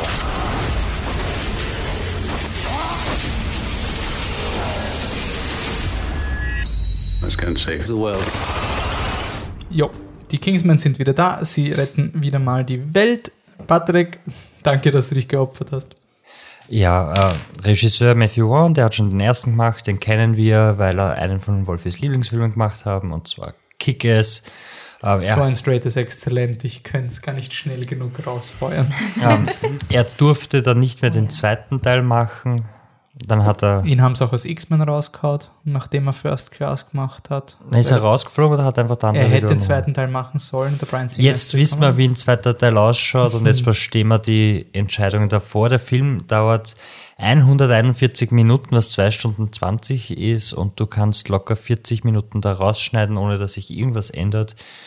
Die Geschichte, wenn man sie so nennen will, ist eine... Dauert 2 Stunden 20, das sickert gerade erst bei mir Ja, durch. zwei Stunden Bist du 20. Deppert. 30 Minuten länger als Annabelle. Bist du deppert. Okay. sorry. Oder Ich hätte urgute Überleitung 50 Minuten vorher länger gehabt. als- der, der, der, der Golem, der? Golem Drehbuchautor hat auch Kingsman geschrieben. Ah, Warte, das war. Ja, stimmt, die Frau. Der hat nämlich auch die Jane, X-Men Das war eine Frau. der hat die, auch- die ist Sorry. Matthew Wands, äh, Matthew Wands ähm, Go-To-Drehbuchautorin. Ähm, seit, ich glaube, Mhm. Stardust hat sie auch Das geschrieben. erste, das war, Der war war nein, was war sein erster? Genau, seit Layer Cake. Jane Goldman. Hätte ich mir denken können, Jane dass keine, kein Mann ist. Naja, Ähm, die ist immer an seiner Stardust, Seite. Kickers, First Ähm, Class. und es ist einfach ein Wahnsinn, weil Layer Cake ist ein erster Film und das ist einfach so gut. Der hat uns Daniel Craig als James Bond gebracht. Der Film ist unglaublich leibend einfach nur und to the point und wer weiß was alles und dann passiert jetzt das da. Ähm, wie gesagt, die Story, ein su super Bösewicht, Julian Moore als 50er Jahre Fan Poppy, die im Urwald von Kambodscha oder sowas lebt und ein noch nicht entdeckte Ruinenlandschaft einer Zivilisation in so ein 50er Jahre Café umbaut hat, weil das ist ihr Secret Lair. Sie hat zwei Robodogs, die sie bewachen und äh, eine kleine Privatarmee, die meistens irgendwie mit, mit Roboterarmen aufgepimpt ist. Und sie hat nach den Geschehnissen des ersten Teils, ihr werdet euch sicher erinnern, weil ihr habt den Film ja alle so leiwand gefunden, ähm, ähm, hat sie sich Elton John gestohlen und bewahrt ihn jetzt auf und er muss für sie Konzerte spielen. Und sie zerstört die Kingsmen. Woraufhin die zwei letzten Überlebenden, nämlich Merlin und Galahad, also Exi, der Hauptdarsteller des ersten, Taron Egerton, und Mark Strong, der Q-Charakter, ähm, nach Amerika gehen müssen, um zu den Statesmen zu gehen. Das sind die amerikanischen Kingsmen. Und während die Kingsmen benannt sind nach Leuten aus der Artus-Legende, sind sie in Amerika benannt nach Alkohol. Was ganz cool ist, weil dann gibt's halt den Mr. Tequila und I'm Whisky und I'm Champagne oder I'm Gin Tonic oder sonst irgendwas. Und Channing der Dumme ist dort, oder? Nein, das ist eine Lüge. Er ist am Poster. Er ist länger am Poster als sonst irgendwo. Er taucht auf, dann passiert was, dann ist er deep fried, also dann ist er eingefroren und am Ende ist er wieder da und ich glaube, die meist, bei den meisten ist das so. Also du hast anscheinend so einen Treter gehabt, wo du Julian Moore, äh, Channing Tatum und den alten in Jeff Bridges gekriegt hast. Die, Ist Moore immer in ihrem sie ist, Besprechungsraum und ja, redet quasi. sie steht immer hinter der Pudel und redet und ja, der Film ist, der erste war so, wir übertreiben alles und wir nennen es Satire und es ist viel zu viel von allem und im Endeffekt kriegst du einen vielleicht unterhaltsamen, aber großteils langweiligen Film mit einer unglaublich geilen Actionsequenz in der Mitte. Das ist diese Kirchensequenz, wo sich äh, Colin Firth in einem durch, durch alle durchmetzelt und es ist unglaublich leibend und voll Energie geladen und aufpushend. Und in dem Film hast du halt 140 Minuten, der langweilig ist und wo nichts davon passiert. Sie hauen alle 10 Minuten Actionsequenzen rein, die die Handlung nicht vorantreiben und total sinnlos sind. Sie machen einen lustigen Gag. In der, er- Im ersten Film gab es diesen Witz mit dem Barfight, wo er sagt, make, Männer maketh man, do you know what that means? Und im zweiten macht das der Cowboy im Lasso, aber dann prügelt er halt Leute nieder, das ist total sinnlos und es macht nichts. Und dann gibt es eine Szene, wo sie aufs Glastonbury Festival gehen müssen und sie müssen infiltrieren, weil sie drauf kommen, die Freundin von dem bösen äh, Henchman ist dort. Und sie müssen ja den Sender unterjubeln, aber es ist ein amerikanischer Sender, das heißt, sie kriegen ein kleines Kondom für den Finger. Also witzig, weil sie machen die Schachtel auf, dann ist ein kleines Kondom drin und dann sagt halt der Exi so, haha, I thought everything was bigger in Texas und dann nachher kommst du auf, das gibst du dir am Finger und dann führst du es bei der Frau ein und so kannst du den Sender den, äh, positionieren. Das heißt, es gibt eine Sequenz, wo er quasi irgendeine Frau fingern muss und vorher ruft halt seine Freundin an. Fun Fact, seine Freundin ist ist die Prinzessin aus dem ersten Teil, die ihm Analsex versprochen hat, wenn er die Welt rettet. Mit der ist er zusammen, weil ich habe es in der Kritik geschrieben, wie Liebe gut, geht dass nicht ich durch diese den Filme Magen. nicht gesehen habe. Und ja, sie ist dann halt sauer auf ihn. Auch eine Substory, die total sinnlos ist. So, ich habe eine Beziehung und ich habe ein fancy Essen bei den Eltern, die Könige sind und Die kompetente Kollegin aus Teil 1 gibt es nicht mehr, oder? oh ja, sie hilft ihn, sie hilft ihm beim Essen mit den sie, Beim Fingern. Nein, da, ist, da lebt sie nicht mehr. Sie hilft. Ich habe am Anfang gesagt, es gibt zwei Überlebende. Ach so, ja, Also, stimmt. okay, okay. Just saying. Ja, ich habe Ähm, nicht realisiert, dass nein. echte Figuren sterben, Nein, weil im naja, Trailer sehe ich keinen mehr. Nein, ähm, und dann hast du die Sequenz, wo, wo er sie dann quasi küsst und dann siehst du so in, in Ultranahaufnahme, wie die Hand so runter über den Körper gleitet und dann so von Pense aus siehst du dann quasi, so, wie der Finger reingeht und dann folgst du quasi dem Finger rein und dann siehst du halt in so einer Körperding-Animation, wie sich der Sender in der Schleimhaut festsetzt.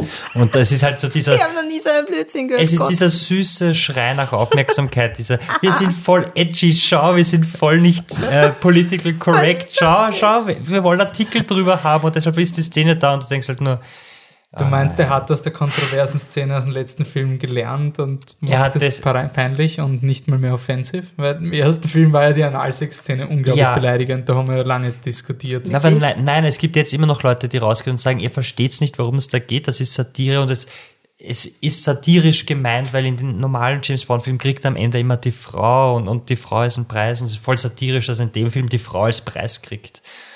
Und in dem Film verspricht sie ihm wieder, sie sagt, nein, sie sagt eh wieder so, oh ja, du geh die Welt retten, du weißt ja, was danach passiert. Oder du weißt ja, was du dafür bekommst, also the same gag again. Und Aber war der Mark Millar involviert? Weil eigentlich beim, bei Kingsman 1 habe ich es einfach alles auf den Mark Millar geschoben, der Ich ja weiß das nicht Comic genau. geschrieben hat, auf dem King, Kingsman ist ja eine Comicreihe Ja. von ähm, Kickers Autor Mark Millar und den sein Frauenbild ist ganz schlimm, wenn ihr da googelt. Hui!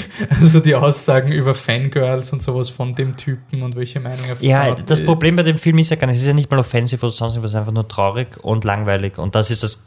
Beim ersten Film kannst du dich darüber aufregen, wie scheiße dieser Witz ist und du kannst reingehen in die Materie und sagen, das gibt's ja nicht und was soll das. Und bei dem Film ist es halt einfach da und siehst halt die Sequenz mit dem Finger und denkst, du willst einfach jetzt irgendwie wieder die Artikel generieren, die deinem Film im ersten Teil so geholfen haben. Und es ist, wie gesagt, die Actionsequenzen sind alle langweilig, die Story ist so aussaglos. Es ist halt so, ah, sie will, dass ihre harten Drogen legalisiert werden, weil dann kann sie Steuern zahlen, dann kommt sie auf die Forbes-Liste und ist die reichste Frau der Welt offiziell. Und das ist, das wird auch urcool und der Präsident ist der Böse und sagt, ha, ha, ha, wenn wir das nicht machen, gehen alle Drogensüchtigen und alle Drogenkonsumenten auf der Welt drauf und das würde ja, er würde in einem Schlag den Krieg gegen die Drogen gewinnen und wie cool wäre das? Und denkst halt, ja, eh, aber es ist so zahnlos, weil sie verkauft halt Heroin und Crystal Meth und jetzt willst du da so in diese Legalize-Geschichte einsteigen und der Film ist viel zu lange, die Actionsequenzen sind viel zu CGI überladen und total unnötig. Du hast, wie gesagt, alle fünf Minuten passiert irgendwas, was nicht passieren müsste. Und wenn was passiert, da ist so viel CGI drinnen, dass du sowieso keine Ahnung von Gravitas oder Spannung hast, weil pff, gut, dann dreht sich halt irgendein CGI-Objekt und fliegt irgendwo runter und ja, wen interessiert das? Und am Ende denkst du halt nur, du hättest die Geschichte in 90 Minuten machen können, du hättest ein fast-paced, bla bla bla Ding haben können, aber das Ergebnis, was ist, ist, ich habe es in der Kritik schon, wenn der erste Teil so diese Roger Moore-Zeit der Bond-Filme aufs Korn nimmt und so satirisch beleuchtet, dann ist, sind wir jetzt bei Pierce Brosnan mit Die Another Day angelangt. Das Auto ist zwar noch nicht unsichtbar, aber das ist jetzt dann und es ist ein Lauwarm und der Film, ja, es hat ein Embargo drauf gegeben, weil alle gewusst haben, was bei dem Film rauskommt und man merkt sehr, es ist jetzt, ja, der Film wird wenig einspielen und jeder wird drüber nachdenken, ob der erste wirklich cool war und dann wird uns drauf kommen, nein. You heard it here first, guys. True. Okay. So, Anne, rette uns, gescheiter Film. Soll ich einen Clip von Barry Seal abspielen? Ja, bitte. Passt. CIA owns this? No, no. Uh, independent aviation consultants. IAC. Yeah. You run the company, but after hours, you work for us. Alright. Passt. Doug Lyman und Tom Cruise sind wieder da. Ja, zum Glück sind sie Wofür das. ich mich wirklich geniere, dass ich den Film verschlafen habe. Ja, das war ist irgendwie arg, weil das war dann das- so ein, aha, ja, der neue Tom Cruise-Film. Okay. Und dann noch so, oh shit, scheiße, der Edge of Tomorrow Regisseur. Und Aber der Trailer war auch nicht so gut, der erste. Also es Na. war wirklich so, ich habe den ersten Trailer gesehen und habe so, ja, okay, gut, das ist, ist einer von den Filmen, da könnte man eigentlich drüber hupfen, höchstwahrscheinlich, weil es war nichts. Also American Made oder Barry Seal Made in America, wie der bei uns heißt. Only in America, glaube ich. Only in America. In- Okay, ja, ja genau, so, only. irgendwas mit ja, America, voll, irgendwas ja. mit Made und irgendwas Ja. mit Barry Seal. Ähm, ja, das zum Trailer muss ich sagen, den habe ich, glaube ich, in Polen gesehen. genau, in Polen habe ich es gesehen und da habe ich mir gedacht, na, so ein männlicher Film. Eigentlich mag ich ja, ähm, ich, ich mag Tom Cruise und irgendwie, wenn ich sehe, es kommt ein Film mit Tom Cruise und es, es klingt irgendwie interessant, dann bin ich eigentlich eh immer positiv, weil ich, weil ich ihn wirklich als Schauspieler sehr, sehr schätze. Im Endeffekt. Das ist, ist jetzt nicht so, den ich jetzt 5000 Mal erwähne, aber ich schätze ihn wirklich, wirklich sehr. Und ähm, bei dem Trailer habe ich mir auch gedacht, na, das ist schon so ein männlicher Film, ne? so ein männlicher Havarer und pff, Macho und was weiß ich. Aber der Film ist überhaupt nicht so. Worum geht's eigentlich? Ah, ja, genau, stopp mich. Ähm, also, es geht um Kapitalismus in Amerika. Nein, also Barry Seal ähm, ist, ist ein Typ, der ist ein Pilot und ähm, er, ist, er ist nicht der Klügste, äh, aber er ist, er ist auch auf keinen Fall dumm. Er ist mehr so ein, ja, ich, ich, ich bin eigentlich ganz gut unterwegs im Leben, aber ihm ist Fahrt. Er ist ein super Pilot und wird dann von, ähm, weil er halt so immer ein bisschen was schmuggelt, hat so ein paar, paar Zigarren und so Sachen, also nur so Lappalien, wird er halt von der CIA angefragt. Das ist in den ähm, in Amerika der 80er Jahre, äh, wo in Südamerika einiger Umbruch ist, also Drogen und kommunistische Bewegungen, die ganze Regierungen stürzen wollen und natürlich Amerika ähm, hasst Kommunismus und muss das natürlich unterbinden, obwohl Südamerika gar nicht dazugehört zu den USA, aber wurscht, da müssen wir überall unterbinden. Und das wird jetzt die Aufgabe von Barry Seal, der soll jetzt ähm, da um und dumm fliegen und zuerst einmal ganz harmlos Fotos von den kommunistischen Lager, also von diesen ähm, Lagern, wo die halt sich gegenseitig ausbilden, machen und er wird aber immer mehr verstrickt in die ganze Sache, weil sie merken, er kann irrsinnig gut fliegen, er geht irrsinnig viele Risikos ein, ihm ist das scheißegal, ob, ob er da irgendwie gefasst Also es ist nicht scheißegal, aber er, er macht's halt. Er fliegt nah hin und das taugt ihnen natürlich. Und ähm, er will's eigentlich am Anfang gar nicht ausnutzen. Also er macht halt seinen Job und es taugt ihm auch, dass er jetzt endlich ein bisschen Action in seinem Leben hat. Äh, aber er ist dann doch ein Typ, der das Geld liebt. Also es ist wirklich so. Du merkst immer bei jedem Auftrag, der, der ihm gegeben wird, ist es so, wie viel verdiene ich? Wie viel verdiene ich damit? Was, was habe ich davon? Und ähm, so ist es auch, dass er im Laufe der Zeit merkt, Amerika will da etwas in Südamerika machen, ähm, Leute ausbilden, die das eigentlich gar nicht wollen.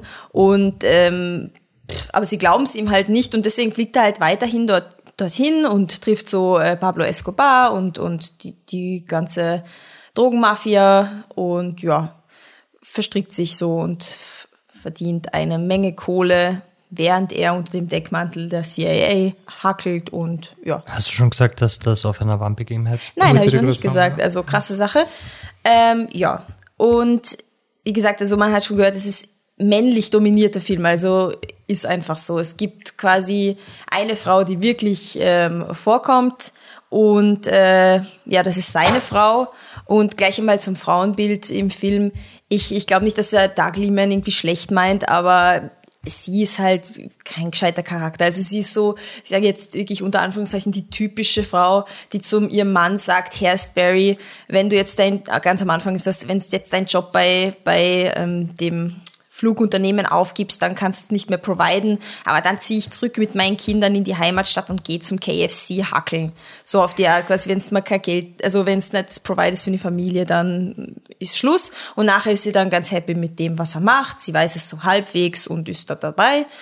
Ähm, das so viel zur Frauenbild, also man kann dazu sagen, was man möchte, es ist nicht das Der Beste. Anmerkung zum Bitte. Frauenbild machen. Die Frau von Barry Seal wird gespielt von Sarah White. Sie hat gesp- mitgespielt in Maid of Honor als Sexy Blonde, in Surfer Dude als Stacy, in Celeste and Jesse Forever als Bridesmaid.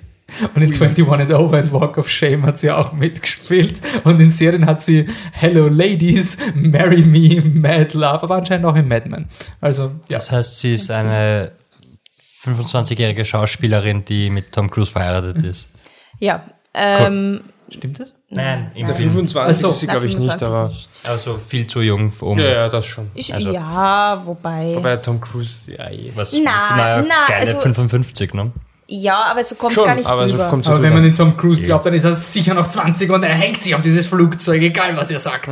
ja. Er macht es auch, von dem her ist das ja okay.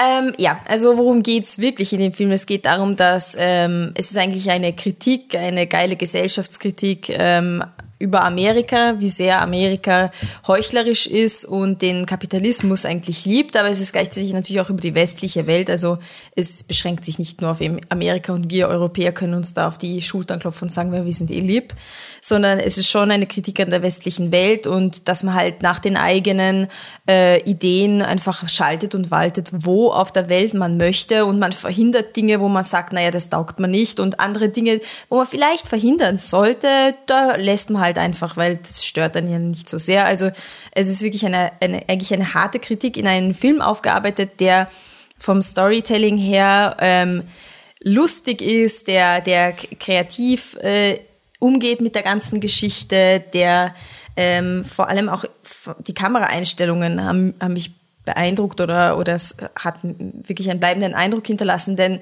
ähm, es sind Kameraeinstellungen, die so nicht sein sollten, die in einem Lehrbuch für, für Film, wo drin steht, so darfst, solltest das nicht machen. Äh, Charaktere von hin, den Hinterkopf einige Minuten lang filmen und wie er halt hingeht und das Flugzeug streichelt und du siehst aber nur die Hand, aber sie reden währenddessen, also du siehst die Charaktere nicht reden. Oder ähm, wenn zwei Kameraeinstellungen, die zu, zu ähnlich sind, also eine nahe und ein halb, ja genau, nahe. bisschen, bisschen weniger nah, wenn die aufeinander folgen. Technisches Wissen hier. So, ja, dass die, das solltest du nicht tun, aber das macht er auf jeden Fall und wackelt sich da fröhlich durch. Ähm, irrsinnig, aber irrsinnig cool eingesetzt. Also du bist da sofort drin, du bist zwar ein bisschen irritiert, aber gleich drin in dem Film. Und ähm, was, was mir sehr gut gefällt, ist eben, dass es nicht dieser männliche Film ist. Natürlich sind fast nur Männer, aber genau diese Männlichkeit und dieses Gefühl von, oh, wir, wir sind Männer, wir sind unsterblich, wir können alles machen, was wir wollen. Ja, genau, das ist der eingebaute Fehler in den Männern, dass sie glauben, sie können alles machen, was sie wollen, aber es ist ein absoluter Blödsinn. Und ähm, das wird ihnen auch jedem Einzelnen wird das gezeigt, dass du fällst auf die Schnauze, weil du an dich glaub, weil du so sehr an dich geglaubt hast. Weil, weil du an dich glaubst, weil, weil du an dich glaubst, weil du ein Spazi hast. Du glaubst an einen Spazi, aber ernsthaft, das wird dich nicht retten, wenn du Blödsinn machst, wirklich. Aber, ist so. aber die Mama vom Adrian hat gesagt, die muss einfach nur machen, was sie unbedingt will. Ja, das hat sich der Barry auch gedacht und dann ist er abgegangen. Ne? Ich weiß nicht, ob noch Zeit, darf ich noch was sagen dazu? Ja, du oder? darfst. Doch ein Spazi, Michi. Ich, also darf ich, darf ich so, Naja, so reden? Ähm, prinzipiell, ich stimme dem allen zu, was mir extrem getaugt hat. Äh, die, die Kritik an, an den USA, wie viele Filme sind Amerika kritisch und gesellschaftskritisch und kapitalismuskritisch. Es ist wirklich. Es, ist, wirklich. wirklich, Es ist wirklich so. Hm, das ist schon äh, und auch quasi konkret auch auf bestimmte Politiker bezogen, aber nicht nur das, sondern wirklich die ganze amerikanische ähm, kapitalistische Lebensweise hinterfragt halt einfach dieses, ja, wir rühmen uns damit, dass wir so ein tolles Land sind und so. Und ja, in Wirklichkeit füttern wir uns an den, an den Problemen von anderen Ländern. Ja. Und das fand ich schon echt sehr, sehr cool. Und was das Frauenbild betrifft, da bin ich sehr zwiegespalten. Es gibt noch ein zweites Ding, wo es mir genauso geht, was mich so ein bisschen gestört hat er fliegt eben oft nach Südamerika, Nona, und Ah ja, ähm, weiß wenn er halt landet und dann, dann kommen quasi, er möchte irgendwelche Waffen überliefern, an sich sind die Szenen lustig, ja, und die Leute kommen halt hin und naja, die Waffen, ja, ganz lustig, schauen wir uns an, aber eigentlich wollen sie halt seine Sonnenbrille und sein Kapperl und was weiß ich, all die Sachen, die er aus Amerika mitbringt. Und es ist ein bisschen so, äh, es ist cool gemacht, ähm, es man muss halt echt aufpassen, ob das nicht ähm, so ein bisschen in eine Rassismusfalle tappt, einfach weil ähm, du halt dieses Klischee bedienst von, von den, den armen Südamerikanern, die halt kommen und dann quasi, boah, eine Brille und dann laufen sie alle wie die aufgescheuchten Hühner hin. Nur, Weil du es nämlich als humoristischen Moment nimmst. ja, Also genau, das- aber das Ding ist halt genauso wie bei dem, beim Frauenbild und da ist es halt, es ist halt so schwierig, weil ich finde, dass es im Film halt an sich ganz gut passt, weil ähm, das halt das Selbstbild von Barry Seal irgendwie auch sehr widerspiegelt, ne? der halt auch quasi dieser geile Amerikaner, auf den die Welt schaut. Nur es ist die Frage, ob das das quasi rechtfertigt, also ob man das, ist das quasi die Message, ist das so gemeint, dann ist es irgendwo okay. Ähm, trotzdem auf der Oberfläche ist es halt eine Szene, wo quasi diese armen Südamerikaner alle ganz wild wie aufgescheuchte Hühner zu den, zur Sonnenbrille rennen und das ist ein bisschen kritisch und ich finde es halt ähm, bei den Frauen, bei der Frauenszene echt genauso. Ich finde ähm, eigentlich ganz cool, ähm, dass, dass die Frau ähm, gewissermaßen äh, so sauschlecht wegkommt halt auch und halt wirklich nichts Besseres ist als, als er. Und es stimmt natürlich, ähm, sie ist nichts anderes als die Frau von ihm. Sie will einfach nur, dass genug Geld nach Hause kommt, damit sie mit ihren Kindern ein geiles Leben hat. Und wenn der Barry Seal da äh, den ganzen Keller oder schon im, im Haus, also im Gart, Vorgarten schon, schon Löcher gräbt, weil er nicht mehr weiß, wohin mit dem Ja, Geld, das- dann hinterfragt sie ja. das halt nicht, weil Hauptsache es ist Geld da. Ähm, natürlich ist das irgendwo eine unter Anführungszeichen scheiß Frauenrolle. Andererseits denke ich mal, auch da wieder, es passt halt einfach ins ganze Bild des Filmes und es ist eben auch Teil dessen, was er kritisiert. Trotzdem natürlich muss es auch, denke ich mal, auf der Metaebene sehen, welche Rollen gibt es in Hollywood für Frauen etc. Da gibt es eigentlich nur eine Frau und die stellt dann halt wieder dieses klassische Bild dar. Aber gut, ein Film alleine kann die Welt auch nicht retten. Na, ich. Ich, deswegen, Also- ich finde es beide Sachen, es ist halt so ein, lass uns ihm durchgehen, weil es halt zum Film passt oder, hm, und für mich, ich bin da irgendwo dazwischen, aber es ändert für mich am Gesamteindruck nichts, dass er einfach wirklich, wirklich, wirklich cool ist. Und- Ist, ist es ja. ein Film im Sinne von Wolf of Wall Street, wo Leute entweder die Ultrakritik sehen oder das urgeil finden, was der Barry Seal Nein. macht? Nein. Finde ich nicht, Nein. weil, ähm, weil einfach der Film ganz offensichtlich macht, das ist scheiße. Und ich meine, ich bin der Meinung, Wolf of Wall Street ist auch nicht so subtil, aber der Film ist. Nein, Full Metal Jacket. Okay, ja, und der Film ist halt wirklich, ja, ähm, der, bei dem Film steht es ja wirklich drauf. Also das ist ja, ich meine schon allein der, der Titel American Made oder auf Deutsch halt Only in America ist ja schon sehr offensichtlich, dass, da, dass der Film halt was sagen will über Amerika. Und also das kann man nicht übersehen und er ist eben, ähm, weil ich glaube, da ist auch anders ist es bei Wolf of Wall Street, wo man darüber streiten kann, ob das wirklich so lustig ist, wenn da ähm, eine drogenvollgestopfte Leonardo DiCaprio aus dem Auto nicht rauskommt. Äh, Anscheinend findet man das urlustig oder die Stiegen nicht draufkommt. Ähm, da waren wir uns nicht ganz. Szenen im Gartenbau Da, ich ja, ich, ich glaube, wir waren uns einigermaßen einig, aber viele Leute finden das extrem lustig. Ich finde, bei, bei Barry Seal ist es einfach konstant, du darfst lachen. Da gibt es kein, äh, da will der Film, glaube ich, dich schon immer unterhalten. Er ist halt einfach unfassbar zynisch. Ähm, Zynisch, er ist ja. super gemacht. Doug Lyman, Lyman, Lyman? Lime, ich höre den Lyman. Podcast Lyman, Lyman, oder? Lyman, ähm, super Regisseur nach wie vor. Und Ja. Tom Also Cruise ist ein extrem cooler Schauspieler. Ja. Ah, Ich wollte noch ganz kurz eine Szene erwähnen, damit ihr es wirklich euch den Film anschaut ähm, und weil man auch lachen kann über die ganze Sache, äh, weil er mich schon das Geld erwähnt hat. Es gibt so eine Szene, wo er halt wieder mit wirklich Taschen voller Bargeld halt nach Hause kommt und er will es halt verstauen, er muss es halt verstauen. Ja, was soll er jetzt, wo, wo soll er es no- noch hinstellen? Dann geht er halt, geht, grabt halt im Garten, grabt im Garten Das ist wirklich eine geile Szene. Einfach ohne, im Unterhemd, glaube ich, steht er oder sogar oben ohne, weil er schon so viel Graben hat, weil immer, wo er grabt, kommt einfach eine Geldtasche. Es ist einfach überall eine fucking Geldtasche.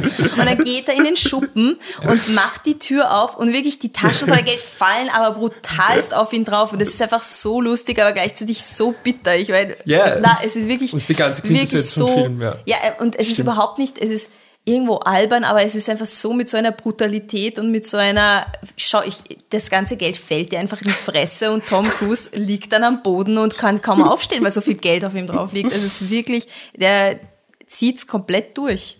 Und das Ja. ist echt Ich richtig finde es cool. ein, ein bisschen schade, dass er so verhalten angenommen wird. Also Ja. Publikum weiß ich jetzt nicht, aber die äh, Reviews waren ganz nett. Finde ich schade. Ich finde, das hat er nicht verdient. Ich finde, das ist einer der besseren Filme, die ich heuer gesehen habe. Ja. Ein super Film. Okay, also beide sehr gut. Ja. klar. Okay. Ein Film, der ähnlich angenommen wurde und nicht Erfolg hat oder sonst irgendwas ist Mother. Hören wir uns mal an, was der Javier Bardem da aufführt. Are you happy? I love you.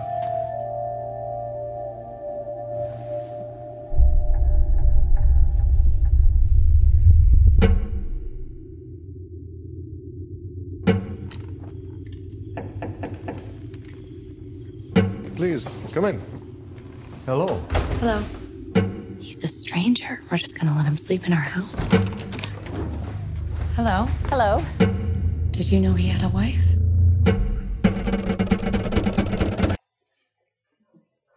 Jo, Darren Aronofsky ist wieder da. Den letzten Film von ihm haben wir sogar schon in unserem ersten Podcast-Jahr gehabt, nämlich Noah.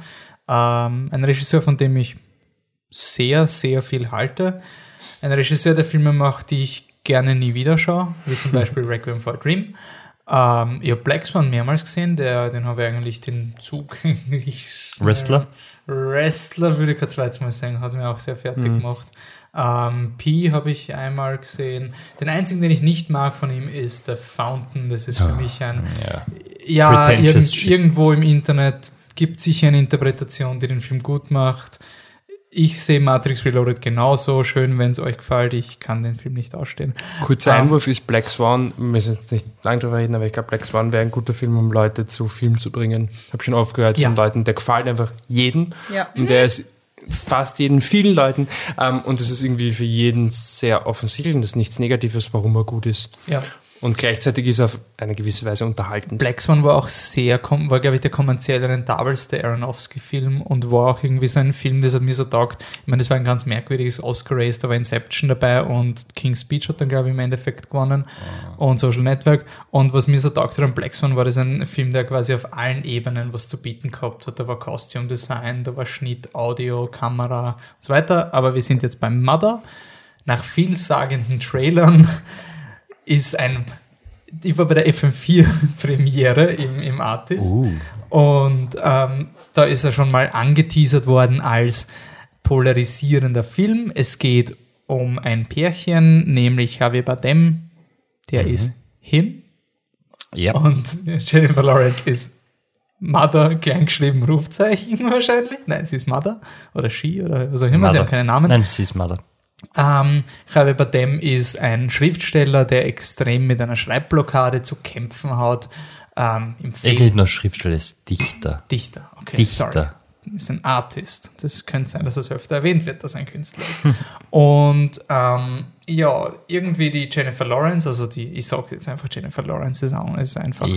Ja. Ähm, sie beschäftigt sich einfach, das Haus wieder neu zu renovieren, weil das ist anscheinend zerstört gewesen und sie schaut, dass es einfach wieder alles fixt und gibt da ihr Herzblut in dieses Haus hinein. Währenddessen funktioniert es mit der Dichterkunst überhaupt nicht, bis zu dem merkwürdigen Moment, wo der Typ aus Westworld anklopft, der Ed Harris, und mit sein, also alleine am Anfang noch mit dem Javier Bardem redet und sie verstehen sich urgut, wirklich super, super gut.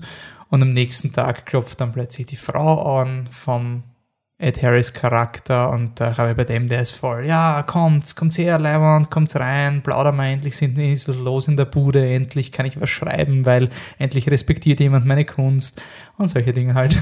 Ähm, ein sehr, sehr interessantes Kinoerlebnis, weil für mich nach ungefähr zehn Minuten war es klar, das ist kein Spoiler, die Personen sind nicht echte Menschen im Sinne von, der Film ist überzeichnet. Der Es Film sind ist Ideen, es sind eindeutig Konzepte, es ist einfach eine, eine riesige, und das große ist, Allegorie. Das ist so klar, nach 10, 15 Minuten ist dir klar, dass die Figuren auf eine überzeichnete Art miteinander reden und dem Film es wichtiger ist, Dinge Wofür zu sie postulieren, stehen. wofür sie stehen, als das jetzt wirklich logisch einzuführen. Das war so schnell klar und nach Minute 50 geht's noch immer im Kinder, what the fuck, what the fuck, Alter, was geht mit ihm, what the fuck, wieso lädt er da Leute in sein Haus, what the fuck? Und man denkt, ah, YouTube, du hast einfach eine ganze Generation Kino, Kinoschauer zerstört, die einfach alles auskommentieren. Können wir bitte den Film schauen und danach what the fuck sagen, nicht währenddessen. Hm. Es war so anstrengend, aber ich habe den Film wirklich cool gefunden und er ist schwierig zu diskutieren, weil man ihn nicht spoilern will. Der Film, den hat doch wahrscheinlich fast keiner gesehen, außer der Nenad. Wir kommen dann noch zu seinen Input dann später. Aber ähm, ja, mir hat er voll gefallen. Was ist, ohne jetzt großartig zu spoilern, was sagt ihr dazu? Ohne zu spoilern. Ähm, er hat mir auch gefallen. wow. ähm, wie ich aus dem Kino rausgegangen bin, war ich immer so, boah, ja, der, ich habe keine Ahnung, was ich mit dem anfangen soll. Ich war jetzt nicht so euphorisch. Ich habe gedacht, ja, da ist zwar viel drinnen, aber es ist schon sehr, pff, schon sehr viel. Äh, und im Endeffekt habe ich dann, ist es ein paar Stunden später, bin ich wirklich am Abend gesessen und habe einfach nur, bin nur da gesessen und habe darüber nachgedacht, was da alles drin ist, worum es geht und, und finde es unglaublich interessant und beim Rating her war der irgendwo zwischen lauwarm und sehr gut. Wirklich so ein, ich könnte ihm alles geben und, und könnte es rechtfertigen und aber einfach nur, er motiviert so viel zum Nachdenken und zum Zusammenstöpseln und es ist einer dieser Filme, wo es nicht die eine Erklärung dafür gibt. Also Darren Aronofsky sagt selber immer, es geht um Klimawandel, es geht darum, dass die Welt einfach nicht auf sich schaut und, und wie der Mensch die Umwelt zerstört. Das ist ganz klar, das war schon sein, seine Thematik in Noah. Und er ist halt von dieser biblischen Noah-Idee nie wegkommen. Hat auch selber gesagt, dass dieses zyklische, was er äh, in der Vorbereitung für Noah hat er diese zyklisches biblische Lesen schon gehabt und das hat er nicht einbringen können, es hat er da gemacht und da ist, einfach so viel drinnen, so viele unterschiedliche Sachen, die du machen, also die du interpretieren kannst, wo, wo du den Fokus hinlegen kannst. Es gibt diese Klatschblätter, die den Film reviewen, reden ah, es ist so über Celebrities sein und wie furchtbar es ist, wenn man Celebrity ist und wenn, man, wenn Leute quasi glauben, dass das eigene Leben ihnen gehört wegen Celebrity und du hast sehr viele biblische Motive drin. Also ich glaube, Hauptpunkt ist dieses biblische Bild, wo jeder unterschiedliche Rollen hat es ist die Entstehungsgeschichte, es ist eine Geschichte über die Entwicklung der, der Menschheit. Also es gibt da dieses, wenn die Geschichte der Welt eine Uhr ist, dann wäre so die letzten fünf Minuten auf der Uhr wäre so das Zeitalter der Menschheit. Mhm. Und genauso ist auch der Film irgendwie. Es ist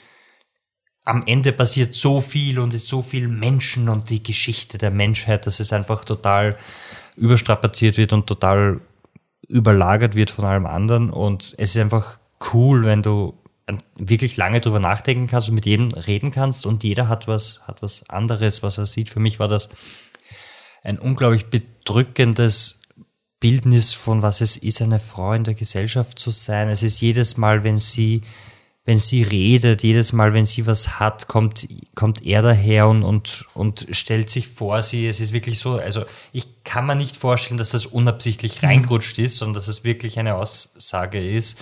Ähm, auch wenn es Aronofsky vielleicht nicht weiß, ich weiß es nicht. Es ist, ich glaube auch, dass man ihn raushalten sollte, weil sobald man Aronofsky als Person da irgendwie in den Film reinbringt, ist es total ich, furchtbar. Ich bin froh, dass ich kein einziges Interview von Aronofsky jemals ja. gelesen habe. Für mich war das so eine, ich liebe seine Filme und nachdem, was du für eine Meinung hast über seine Interviews, es, es bin ich wirklich sagen, ich werde nichts Nein. von ihm lesen und werde mich weiterhin auf seine Filme konzentrieren. Es ist, am Anfang ist man irgendwie komisch aufgestoßen, so, warum muss die Lawrence jetzt quasi die Frau von einem Typen sein, der doppelt so alt ist wie sie und hat das irgendwas im Endeffekt, macht Sinn, weil es die Jugend, ihre Jugend, was normalerweise immer eine Stärke ist mit Weiblichkeit und Schönheit und so weiter, wird quasi zu ihrem Nachteil, weil sie ist allen anderen, die älter sind als sie, irgendwie nicht ebenbürtig. Sie wird von Michelle Pfeiffer, die irgendwie so das Highlight des Films ist, weil sie so eine böse, böse Frau ist, ähm, total herbeutelt die ganze Zeit und kommt nicht aus, weil sie einfach noch zu jung ist, um sich auf eigene Beine zu stellen, wirkt.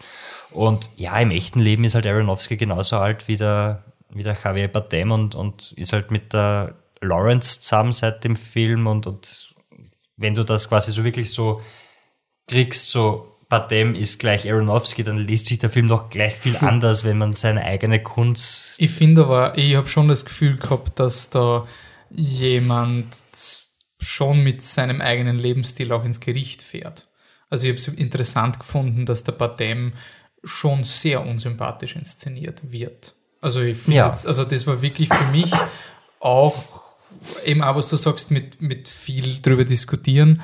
Ähm, wir sind aus dem Kino rausgekommen, der, der Thomas von die Fantastic Podcast war zufälligerweise auch da und wir sind gestanden und haben gesagt, es geht um Christentum, nein, es geht um globale Erwärmung, nein, es geht um Trump, nein, es geht um, geht um Frauen alles. in Comicfilmen, alles. Es ist, und es geht um Aronofskis Biografie und so. also es, es ist ja kein Zufall, dass, dass diese Aronofsky, meine These ist, Aronofsky, seine Filme haben immer diese Message, es gibt etwas Höheres und wenn du nach diesem Höheren strebst, dann wird, ist, geht Zerstörung damit einher. Das heißt, in allen, du hast den Wrestler, wo er einen Herzinfarkt kriegt, du hast die Black Swan mit der ganzen Thematik, Requiem for a Dream ist transzendent auf Drogen und sie zerstören sich dadurch den Körper, aber haben halt dieses Göttliche, was auch immer. Und in dem Film ist auch so, er, er, er will ja etwas schaffen, aber er- damit fährt er halt über seine Frau drüber. Und es ist wirklich dieses, was mir schon sehr oft in Kunst, ja, von künstlerischen Persönlichkeiten einfach aufgefallen ist, wenn du halt den großen Künstler hast, der ist so super, so toll, und dann hörst du, der hat vier Kinder und seine Frau ist zu Hause und kümmert sich und dann denkst du, wie oft wird der im Endeffekt zu Hause sein und wie viel muss die Frau zurückstecken, damit der Künstler sein kann. Und das ist jetzt so ein Ego-Trip, der in, in, in meinen Augen wird der extrem hart aufgerechnet in dem Es Film. ist auch überhaupt irgendwie die Idee, dass wenn du Künstler bist und das schaffst, dass du quasi sofort eingreifst in das Leben anderer. Also so, wenn du jetzt mit einem Schriftsteller redest oder irgendwas mit ihm erlebst oder sonst irgendwas, könntest du in seinem nächsten Buch enden, ob es dir gefällt oder nicht. Und, und Mhm. genau das kommt auch vor. Und ja, Lawrence geht halt irgendwie alle Rollen, die die Frau so in der Geschichte bis jetzt gespielt hat, durch. Also wie sie eingeführt wird, ist sie in so einem transparenten weißen Gewand, weil sie gerade aufgestanden ist, so halb durchsichtig und sie geht durchs Haus und schaut, wo er ist und das ist wirklich so, so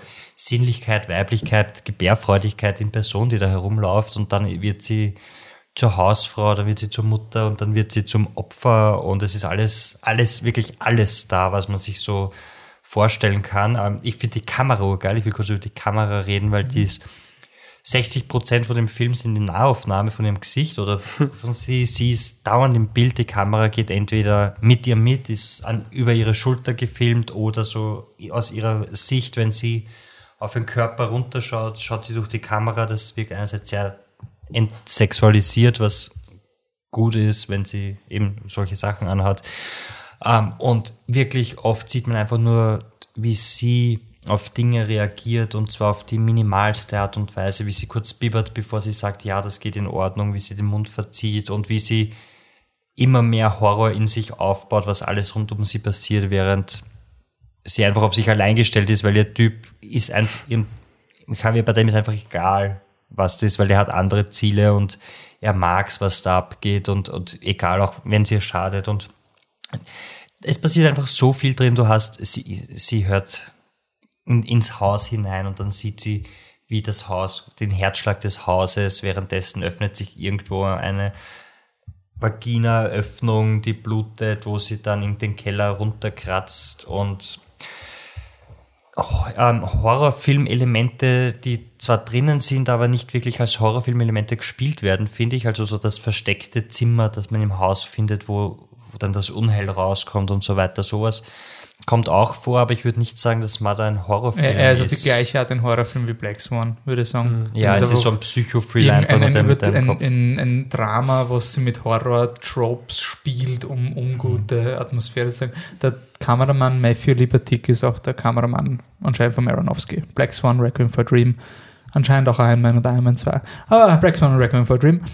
Und ja, Michi, du hast Ja, ich finde ihn auf der Oberfläche auch ziemlich unangenehm. Also teilweise. Hat ziemlich gut gefallen. Stichwort, was ist es denn? Die Küchenszene zum Beispiel. Also. Der Küchenszenen. Ähm, die Belagerung der Küche Ah, sozusagen. okay, ja. Ähm, aber es ist nur ein, Beispiel dafür, äh, dass der Film da eigentlich auch auf der Oberfläche quasi eigentlich ziemlich, ziemlich Eindruck hinterlässt. Ja, und ungut ist einfach nur, du, du fühlst die ganze Zeit mit. Ja, Das ist, das fängt eigentlich schon mit Ed Harris an. Ed Harris, der übrigens schon ein bisschen mehr ist als nur der Schauspieler von Westworld. Na eh. Ich, ich hab, Oh. ich, das Problem ist einfach, er hat mir in Westworld so gefallen und ich, ich habe den Film geschaut, mal dann haben wir gedacht, Westworld Rewatch. er ist sogar I'm schwarz coming. angezogen und Äh, alles. es Nein, nein, es ist, es so. ist Ed Harris, Ed Westworld. Harris taucht auf und geht rein und begrüßt ihn halt und sagt, oh, ich dachte, es wäre ein, ich dachte, es wäre eine kleine Pension und wollte ein Zimmer nehmen. Und dann sieht er halt die Jennifer Lawrence und sagt so, oh, hallo. Und so wirklich so, so ungut und denkst so, Alter, komm schon. Und da kam ich steht daneben, ja, komm doch rein. Und dann sagt was? Und dann sagt, sagt mir so, ja, na, meine Frau macht dir sicher gerne einen Kaffee oder sowas. Deine Frau, ich dachte, deine Tochter. Und das ist Mhm. wirklich so ein, das ist niemand, den du ins Haus bittest. Das ist so ein, ja, bitte geh weg, du bist was, strange. Was mir so gefällt an dem Film ist, ich habe vorher eben gemeint, das ist Überzeichnen und so. Im Sinne von, ähm, es ist vielleicht schwierig, solche Filme zu sehen. Ich glaube aber sehr wohl, dass diese Dialoge durchaus realistisch sind. Also die Aneinanderreihung so vieler Dialoge ist unwahrscheinlich auf einmal, Mhm. ohne quasi einer Redeeming Quality, warum sie nicht gleich die Michael bei dem sofort umbringt. Aber ich bin schon, ich habe schon das Gefühl, dass da so viele echte Szenen drin sind und diese nicht, dieses Nicht-Wertschätzen der Frau. Und es nicht ist mal halt- mitkriegen. Ja. Es, es, nicht mitkriegen, was neben dir passiert. Dieses, aber es geht ja nicht um dich, es geht um sie. Und sie so, nein, das ist mein Haus, es geht hier um mich. Nur nur fürs Protokoll, wenn Sie Podcast-Hörer jetzt gerade voll freuen, was die Anne dazu sagt und sich denken, hey, wieso redet die Anne die ganze Zeit nicht über diesen extrem interessanten Film? mit Wir Rainer haben sie nicht erlaubt. Ja, wir haben sie nicht erlaubt. Nein. Sie wollte, aber wir haben Im nächsten, Im nächsten Podcast dann. Sie ist in der Küche. Ja, es Anne, magst du cool. unseren Kaffee? Ja. Nein, weil ich finde es auch, ich find's auch unglaublich interessant, weil, wie gesagt, was für mich der Film wirklich auch vorerst war, war ein total ungutes Erlebnis, wie es so wirklich so sein muss, wenn du so als Freund dieser Männerwelt bist, wo egal was du machst, das ist nicht wertschätzend und so weiter. Ich habe gedacht, so, das war wahrscheinlich so dieser Augen-auf-Moment, so ein, ich habe es zum ersten Mal wirklich erlebt, wo jede, jede Frau quasi irgendwie sagt, okay, echt jetzt, Trottel. Du kannst dir nicht vorstellen, wie schlimm das für uns Männer ist. Ja, wirklich so ein. "Ugh." zum Glück ist das nur in Filmen so. Die Frauen lachen weinend. Äh, nein, aber ich habe das wirklich, wirklich heftig gefunden und arg und, und deshalb mag ich den Film. Deshalb ist auch ein, ein sehr gut dann am Ende, weil es ist halt doch. Du fühlst es halt wirklich ohne Wenn und Aber. Und ich habe halt die ganze Zeit bei dem Film darauf gewartet, dass was passiert, weil es, ich habe die ganze Zeit gedacht, sie ist quasi so das Haus und wird nicht wertgeschätzt und bla bla bla oder so irgendwas. Und, und es geht in ganz andere Richtung. Ich habe Und mal die ganze ich hab- wer, wer ist ein Geist, wer ist wann gestorben, Ja, wer ist welche so-. Zeitreisende, Ja, irgendwas wirklich, über die ganze der, Zeit. Der, der Film sagt dir in der ersten Sekunde an, was passiert. Es, es fängt an mit einer Frau, die in Flammen steht. Wirklich so, so total, total ruhig, so ohne, ohne Reaktion am Gesicht, während sich das Feuer quasi ihre Haut runterfrisst und Javier Bardem legt dann diesen Kristall zurück und das Haus wird wieder schön. Und da denkst du dir, okay, gut, was auch immer, also wahrscheinlich, ja, sie wird schon das Haus sein oder sonst irgendwas Magisches, aber es kommt nicht mal annähernd vor, es ist einfach wurscht und, und, und es werden so viele Dinge reinkaut, die einfach ein- unnötig sind, aber einfach zur Atmosphäre dazu tragen. Es gibt in der ersten Nacht, Ed Harris sauft sich nieder mit dem Javier Bardem und speibt. Und am nächsten Tag fragt sie ihn, geht es ihm wieder besser? Und er so, was? Warum soll es mir nicht gut gehen? Und du denkst halt so, okay, das ist irgendwie strange, gibt es ihn gar nicht. Oder bildet sie sich viele Sachen ein, so wie bei Black Swan halt. Und es wird nie wieder aufgegriffen, weil die zwei werden dann im Gespräch unterbrochen und dann passieren halt andere Sachen und Aber der Film, also für mich ist dieser Film halt das, was viele Leute in The Fountain sehen. Also ich finde den wirklich so, da ist einfach so viel drin. Allein dieses ganze, ab- was mir gefallen hat schon an Noah, ich finde Noah ist ein unglaublich unterbewerteter Film für das, was er macht, weil Noah einer der wenigen christlichen also auf christlicher Geschichten basierender Film ist, der einen absolut rationalen Zugang hat. Der wirklich sagt, hey, die Bibel ist genauso eine Geschichte wie die, wie die Odyssee, also die Ilias oder sonst irgendwas. Ich, ich, da sind einige gute Ideen drin, aber es ist nicht Word of God und damit kann man es genauso behandeln wie ein Comic oder einen Roman und uminterpretieren.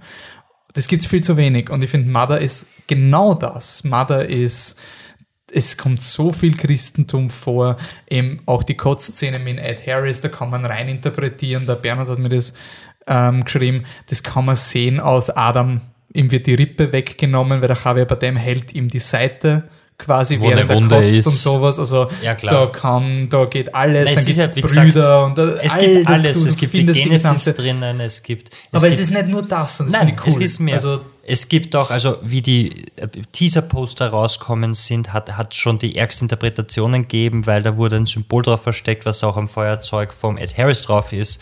Und das ist das Fischsymbol aus der Astrologie und Fisch hat natürlich einen christlichen, aber es gibt auch eine, einen äh, aus dem äh, also von, aus dem griechischen Mythologie ein Fischsymbol und etwas, was da drin reinkommt, das ist auch drinnen, wenn man will. Und ja, das ist diese, also ich, so gut wie jede Kritik, die ich gelesen habe über den Film, hat halt über das Rufzeichen im Titel geredet, weil es ist halt wirklich dieses, manche sagen, er kann nicht einfach mal da hinschreiben und das gut lassen, sondern er muss noch ein Rufezeichen dazu machen und, und das, das ist das Problem bei dem Film, also er kann nicht was sagen, sondern er muss da noch urviel draufsetzen. Und die anderen sagen, ein Rufzeichen reicht nicht, das ist viel größer als ein Rufzeichen und, und so gehen halt die Meinungen auseinander. Und ich finde, es ist, als wäre es sein letzter Film. Es ist wirklich so, als hätte er er hat jetzt 30 Millionen gekriegt von Konstantin, Warner Brothers, wie auch immer, Paramount, Paramount, Paramount äh, ist egal. Äh, 30 Millionen gekriegt, hat sich gedacht, der Film wird das nicht einspielen. ich werde nie wieder ist 30 Millionen auch kriegen. mutiger Ich Ja, Paramount hat gesagt, das ist quasi ihre Idee von Netflix. Ja, sie haben sie auch gerecht. Es war so ein Presserelease, gell, wo sie gemeint haben, Ja. Netflix wird gelobt für, Für- für verrückte Filme und sie haben das- Autorenfilme ja. und dann das.